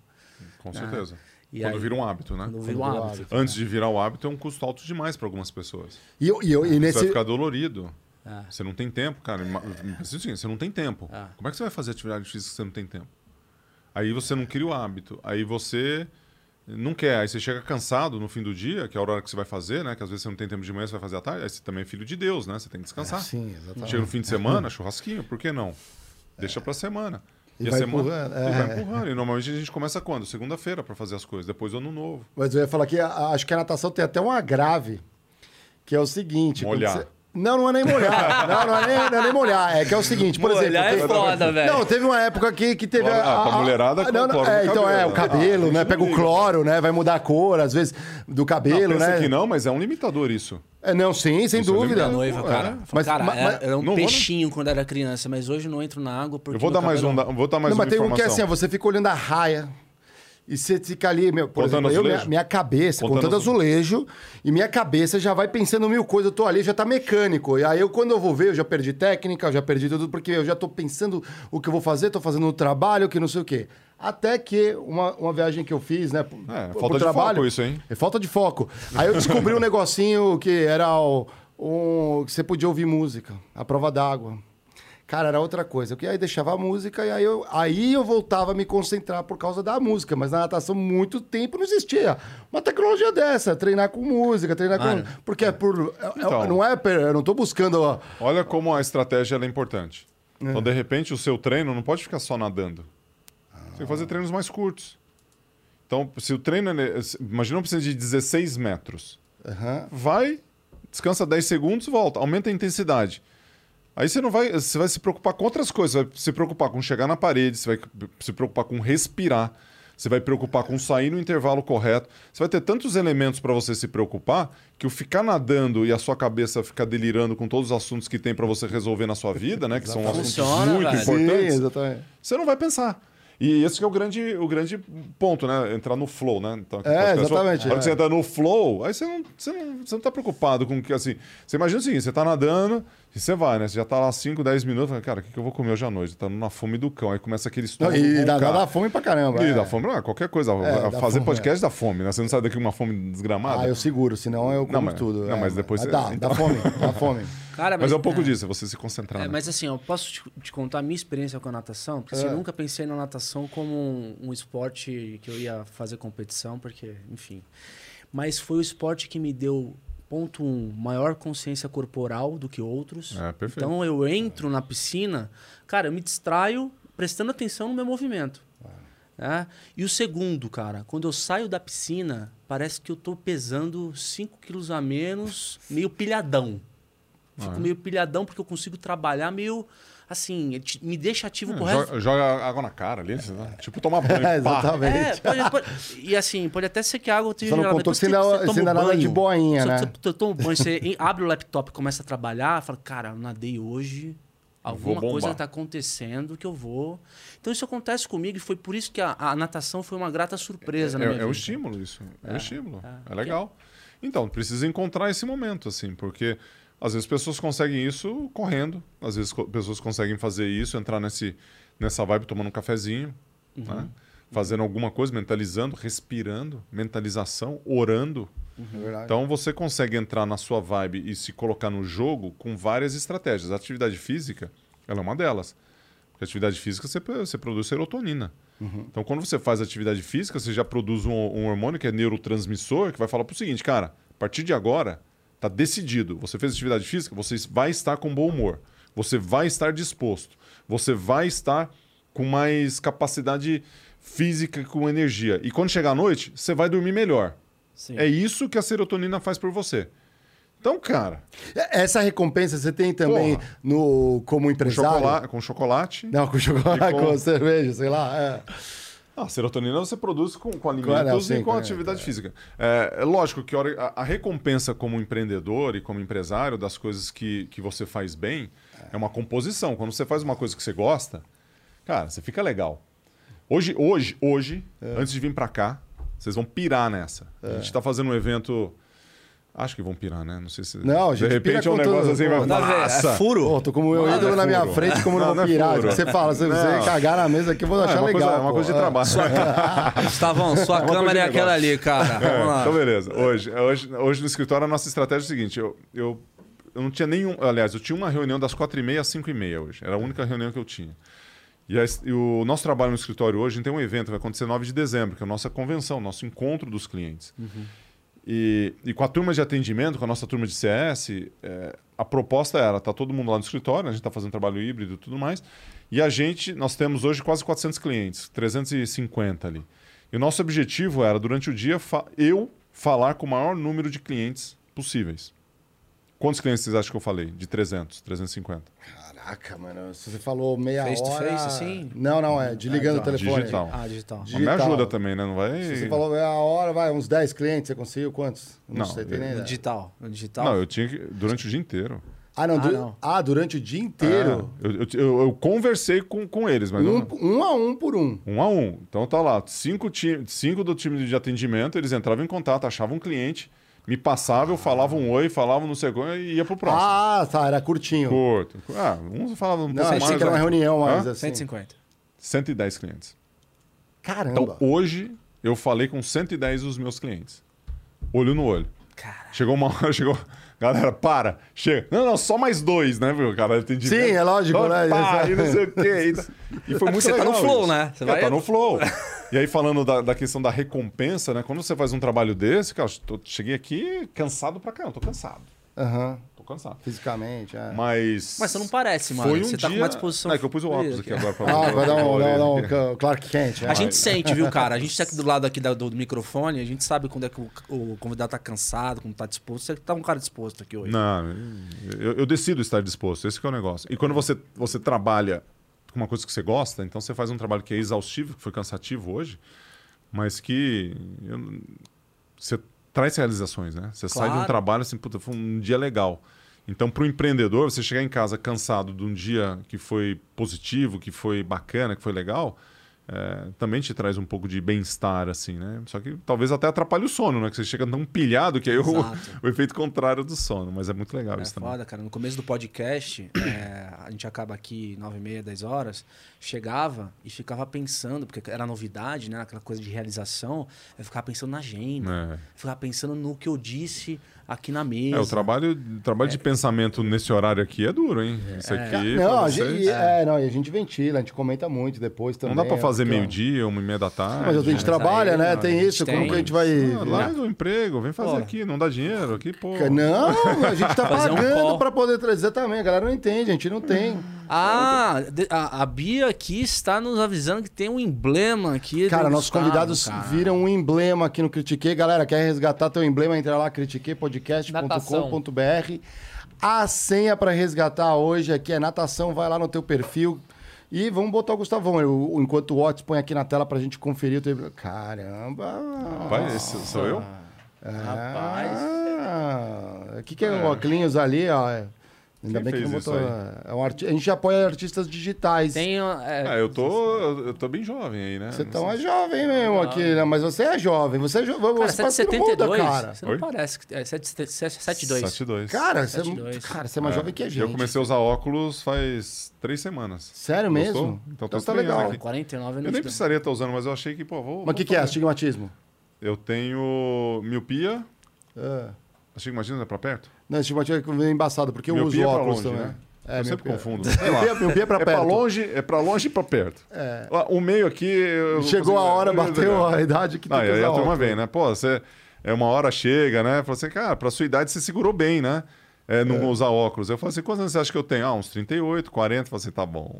Que da hora, essa é ótima. tem 40, vou fazer Exatamente, 49. eu tô com 39, cara. Eu, Tá? tô com 39. eu sou 10 anos mais novo, mas não, não te dou 49, nem fudendo. Quando eu vi lá, 72. Você parece eu meu irmão mais novo, cara. É, entendeu? Eu tô- Ah, a gente tá vocês- detonado, cara. A gente tem Vocês que nadar mais. Simpáticos vocês. Não, que isso, Cara que isso. aí. Temos perguntas dos ouvintes aqui. O Otis vai soltar as perguntas no ar. Vamos ver o que, que armadilhas e críticas. A regra é que criticar, hein? Vocês não concordam que os hosts estão perguntando? Pergunta aí, galera. O que que o eu tenho Gustavão duas, tá tenho falando, a gente mais vai se duas ver, perguntas de fã aqui, porque agora vai entrar o fã. Sai o podcast e entra o fã aqui, cara. Ti- Ah, não, a gente, a gente- eu tô Meu lado tietando. tiete. Tô, tô quase dando aqui um.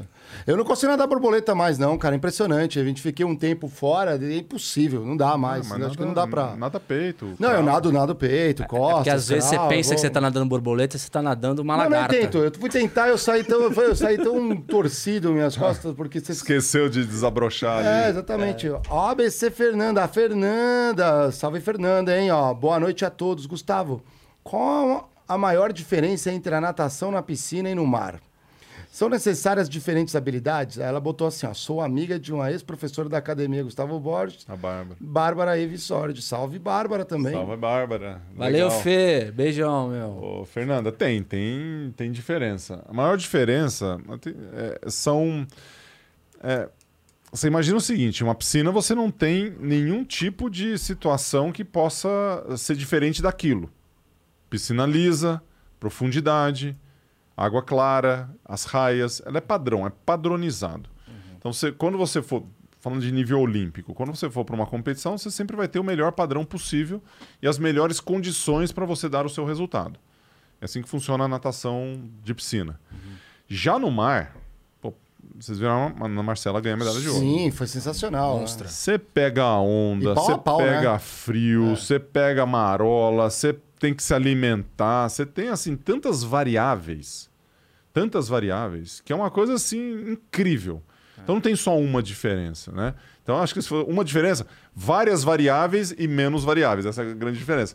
Mas a flutuabilidade do sal, né? É, que ajuda, mais, né? você flutua um pouco mais a densidade da água, mas é, é outro esporte. A cabeça tem que ficar mais É fora da água esporte. também para respirar, por causa Você, das ondas. você, assim. você tem que mudar sua técnica. Então você imagina o seguinte: se fazer. Não é tão. A comparação não é tão brutal assim quanto eu vou falar, mas seria assim: um balé no gelo e um hockey sob patins no gelo. Então você tem um esporte agressivo que vai, que luta, que é a águas abertas é isso. Né? Tanto no masculino quanto no feminino tem um embate ali e fica um cara com bandeirinha. Vocês viram o cara com bandeirinha? Sim. Ó, você aqui, ó, é, bandeirinha amarela. Aí dá outra amarela. Na terceira, meu, você tá desclassificado. Porque rola uns cotovelos. Pô, rola porrada. Chute na. É, shot, chute lá. E puxa, e não sei o que. Você não tá vendo aqui, puxa o maiô, puxa não sei o que. Dá uma coisa. É assim, cara. Então você pega o arrasto, você vai, você vai atrás. Já chegou você a fazer alguma competição assim? No Cara, eu já quase morri uma vez. na- Isso, conta aí. Essa história aí. eu, fui, eu tava fazendo, não, era, era- não é só águas abertas, era uma prova do sino que tava em Ipanema, se não me engano. No Rio de Ah, Janeiro. tinha que correr, bicicleta, É, aquelas não, coisas. Era, era só correr. Bicicleta não. Era, você tava, saía da areia, nadava 400 metros, passava uma boia, voltava, tocava o sino e fazia isso duas vezes. Então você passava a arrebentação, chegava na boia, voltava, tocava o sino e fazia isso duas vezes. Duelo 2 a 2 Aí vai eu e um carioca, Fernando Saiz, na época. E aí era a segunda bateria. E eu ganhava nele na piscina. Ele era muito bom nadador, foi pra Olimpíada comigo.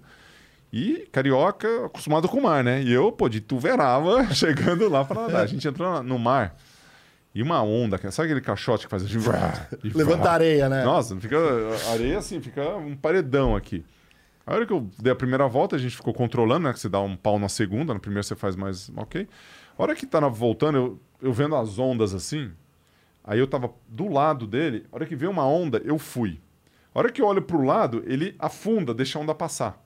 Porque a onda não era uma onda, era um caixote que tava acontecendo. Fundo era areia. Eu fiz assim, ó. voa. Na gira do surf foi uma vaca, E né? eu caí assim de queixo e de ombro Nossa, na areia. mano, cara, eu perigoso, quase me. cara. Nossa. Perigoso. E aí a água fez assim, a hora que eu voltei, eu fiquei deitado na. Sabe quando a água volta? Eu fiquei assim, ó.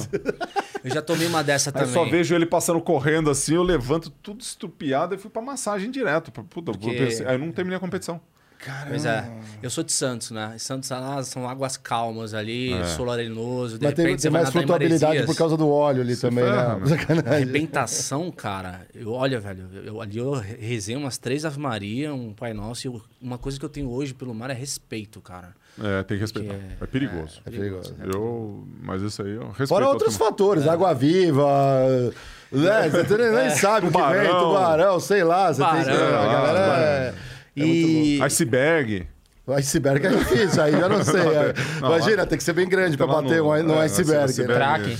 É, o craca, né? Vai grudando em você, você fica parado ali na água. Nossa. Essa eu nunca vi também. hein, Pisar ó. em ouriço. Ah, não, isso, isso rola Olha pro isso surfista. aí, cara. Tem um né? amigo meu que ficou internado porque pisou num ouriço. É que ele pisou no ouriço e ele caiu no mar. Aí tinha o ouriço pai, o tio E ele e, o caiu primo. em cima caiu deles? tudo em cima do ouriço. Aí- Aí, porque infecciona, ele, ele teve que ir pro hospital, cara. E ficou internado lá pra desinfeccionar. Tudo é foda, cara. E, e- e- tem algum método pra treinar no mar? É, Então, o que você falou da posição da cabeça, da técnica, você tem que. Esse é um caso que você treina muito em piscina, mas você tem que estar muito no mar para sentir essas variáveis, né? Uma das coisas que acaba comigo é a temperatura de piscina. Eu já falei aqui de água fria. E essa turma nada em mar a 18, 19. Se eu não me engano, no, no Rio de Janeiro, lá, lá no. Lá no Japão tava mais quente a água. É, não lembro a temperatura, mas no Rio de Janeiro, que aqui, a gente- tá, aquele, tá calor, mas a água bate um frio ali, né? Por isso que o pra frio, Cabo o Frio, frio. né? É. Exatamente. Tava acho que 19 graus, 18 graus. É frio isso. É muito frio. Então você nada com a cabeça alta, a hora que você levanta a cabeça fundo do quadril, você tem um esforço completamente diferente, uma técnica diferente. Por isso que a hora que você está nadando no mar, você perde um pouco da técnica a hora que você vai para a água, né? Que é um nado um pouco mais bruto, assim, um pouco mais aguerrido. Então. A- Das coisas mais legais que eu acho na, na- na competição de natação é o aquecimento, que é vocês se esmurram É mesmo? o, pra levantar, né? O, Os tapas é pra é sangue. fugir do frio? Só, só por isso. sei, cara. Esse negócio de tá, acho que é automutilar. Você tem que- fazia também. Você tem que chamar o César Cielo pra vir aqui pra explicar. Falar, cara, Ah, você tem não era do tapa. Você que não era. tapa, mano. Não, eu... Não, mas você dá umas Não, esticadas. esticar, você aquece e tal. Ah, O tapa dizem que é pra você aquecer a superfície, o músculo mais da superfície, ou pra te dar um estalo assim, te acordar. Sabe aqueles caras dá tapa na cara? Tem, tem de assim. tudo. é. Até na Olimpíada tinha um cara, uma menina, né, que pedia pro treinador. Bater ela não sei o aí o cara, pá! Pá! Aí depois ia lutar. Aí Exato. começou aquele negócio, pô, será que, que, que, que absurdo bater na mulher? Cara, ela Ah, é, eu vi, eu vi, negócio é, é, Porra, E aí é ela pedindo. Aí, ó, Pá, depois solta aí, pá. vamos ver se acha aí. Você, ah, não, eu, não, não sou, eu não sou dessas, eu, eu, desses aí. Não precisa bater, né, pô? É só. Não, eu, eu, minha fonte de energia é de outra forma. Ô, Gustavo, uma coisa que eu esqueci de perguntar pra você é o seguinte: é pergunta de fã, né? Teu um maior competidor aí, teu desafio foi o Popov, né? Quando Uhum. você entrava na, numa uma raia olímpica, você estudava teu, teus competidores ou você era aquele cara que olhava pra frente e falava, puta, hoje eu vou dar uma abraçada maior do que a última e foda-se. É eu comigo Cê- mesmo. Você tem os dois elementos. Não tem como ser só um. Você tem que saber o que o seu adversário faz. Certo. Você tem que entender a estratégia do cara. Você tem que saber o que está acontecendo na piscina com seus adversários. Você lembra mais ou menos como é que foi a tua experiência lá, em Barcelona ou em Lembro. Atlanta? O Popov eu sabia que ele, ele passava mais fraco e voltava muito forte. Essa era a estratégia dele. Uhum. Solta o- tudo no final, um sprint. É, ele controla muito na- na- no parcial e tinha o segundo parcial muito forte. Uhum. Muito forte. O Beyond, que estava do meu lado direito, era um cara que estava passando muito forte e morrendo no final. Ele fez isso nas eliminatórias. Né? Então eu, eu já, já vi isso acontecer nas eliminatórias. Então você tem, de um lado, um que vai passar muito forte e de outro, um cara que vai passar mais fraco. Como é que você passa? Você faz a sua prova. Mas saiba que está Sabendo que tá acontecendo. acontecendo. Então não fique nem muito atrás desse aqui para você perder ele de vista, nem tente passar muito forte, porque esse cara aqui depois vai voltar comendo. Mas o cara que tá na raia 8, você nem, você nem consegue enxergar. Não, mas aí você sabe a estratégia deles ali. Mas normalmente o meio da piscina, você vai para os teus principais adversários. Né? Se, te- se tem alguma surpresa e você não viu, aí perdeu, aí já era. Tem uma analogia que eu faço no trabalho, eu falo até pro meu time, pra, pra- pra- eu uso muito isso, porque é, às vezes o pessoal quer ser muito com. quer concorrer com o outro, ah, quero ser o promovido, quero não sei o quê. E eu falo que é a diferença entre corredor e nadador. Quando você abre uma largada de uma maratona, por exemplo, pô, que rola de cotovelada, puxada, aquela coisa é. Só que você está gastando energia também. Na natação, se você tentar botar o braço pra segurar o cara, o cara já foi. Não dá. Não, é não. você na tua raia, no teu ritmo, vai, você vai fazer tua carreira, na tua Ah, velocidade. aqui, ó, ó o exemplo. Aí, ó. aí, ó. Foi em Japão isso aí? Vou fazer isso com você, Diego, Oi, pra ó, entrar no ó. Critique aqui, pra, mais, Pá, pra dá uma- aquecer no Watts aqui, pra pegada, não... Caraca, mano, parece o Serginho no Giba, cara, naquela. naquela... Eu nem vi, é alemã, né? né? É alemã, sim, é. É. E não sei se ganhou, não vi. Mas Ah, sei lá, mas Louco, já, cara. É. Eu vi isso aí. se a moda pega, né? já deu pra pegar aí a visão aí. E- do- É. Cara, Gustavo, qual, qual que. Não põe no método, por favor, pras não, crianças. isso tá aí louco. não. não- não- E, e, assim, ah, até pra gente ah, acabar aqui com, a- com as perguntas de fã, como é que era a estratégia pra escolher? Vocês foram monstros também no 4 por 100, cara. Como que eram os critérios para escolher os atletas que vai correr o revezamento, cara? A Correr ordem, não, a nadar, né? a ordem do revezamento ou quem vai? Quem vai? A ordem, é. A ordem. Não, Não. quem vai é tempo, né? Quem vai é tempo. É. Então, você classifica por tempo e a ordem é uma decisão técnica.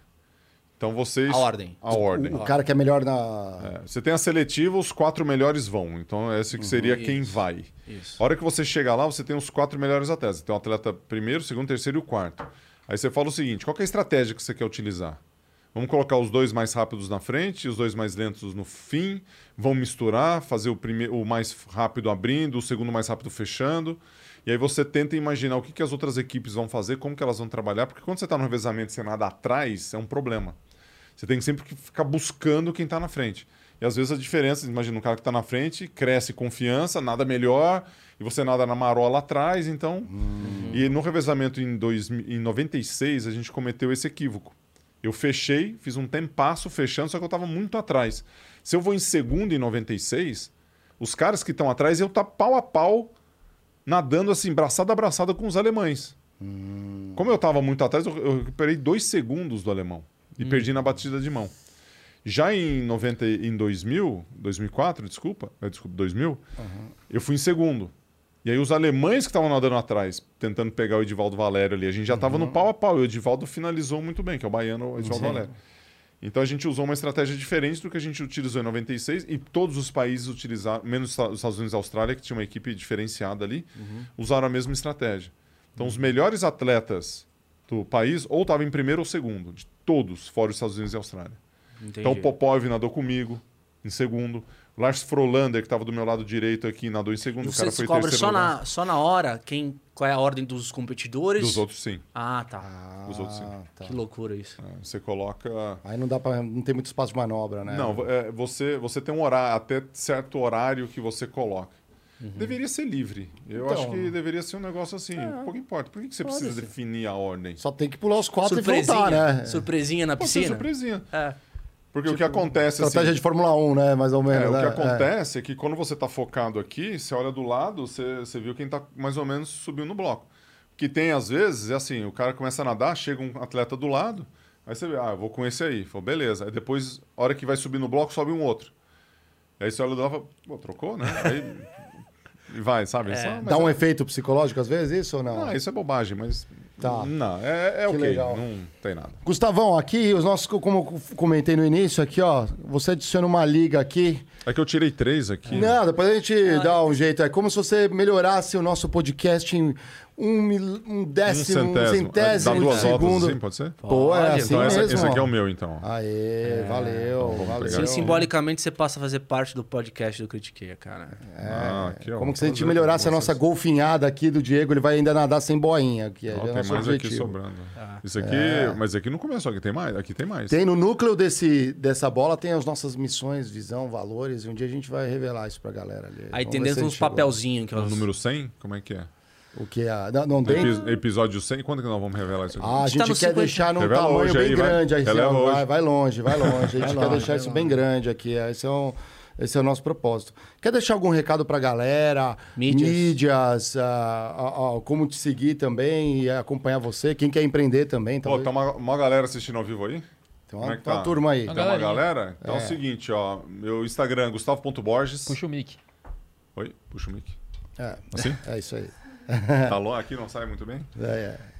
É, Gustavo.bo- arroba Gustavo.borges. E passa lá, turma que tá assistindo, deixa um recado, deixa uma mensagem ali no, no meu Instagram, na minha última postagem. Depois eu passo lá, eu coloco foguinho, palminha, soquinho. E se escrever alguma frase legal, um insight legal aqui do podcast, aí eu, resposto, eu, eu respondo com minha letra cursiva no Instagram. Olha lá, hein, galera. Tem método, hein? Método Tô brincando, não tem Gustavo Borges. cursiva lá. Eu, só, eu, ele- eu Tem dou umas método. dedilhadas ali Essa inovação lá. foi a primeira vez, cara. O cara é um fenômeno. Não, tá vendo? Letra cursiva no Instagram, vocês nunca viram essa. né?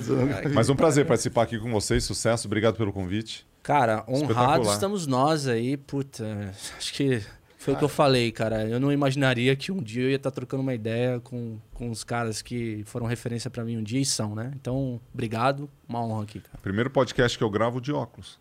Pô, furo, eu cri- não critiquei. gostaram? Foi Adorei, legal? foi legal. Tirou foto, Bia? Coloca no título. Eu lá nunca do tinha te visto mesmo de óculos. Eu falei assim, caramba, isso é pra dar um ar empreendedor aqui no Critiquei. Então, ficou legal, cara, ficou legal. eu comecei a fazer uns vídeos e começou a ficar legal.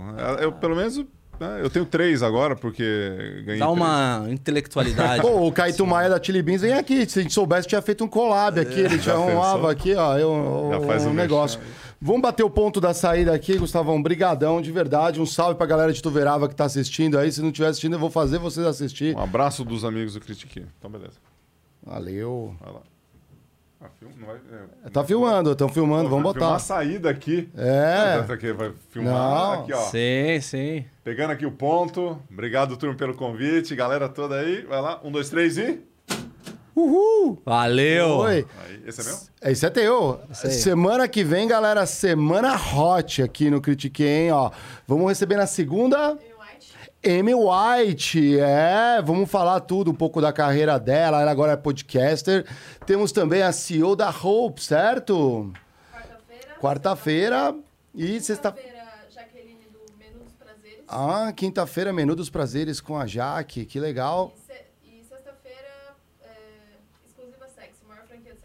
Ah, exclusiva sexo Semana na no mercado. Semana hot, hein? Pô, semana hot. É. Vai ser Aqui é excitante. semanas temáticas. A gente explora negócios de diferentes perspectivas. Galera, imperdível semana Quem que sabe a vem. gente não arruma alguma coisa pra você usar na... na, na- na- a gente fazer um collab fazer um collab. pra né? galera ali, né? pegar o Entrar Chili na piscina. Aqui, eu conto. A gente vai fechar aqui, galera, mas eu vou contar pro Gustavo o que aconteceu num condomínio que eu dividi, a gente morou, eu e o Diego, lá na piscina lá. Falou, galera, com essa daí, boa noite. Um abraço. Abraço. Valeu. Tchau, Valeu, tchau. turma.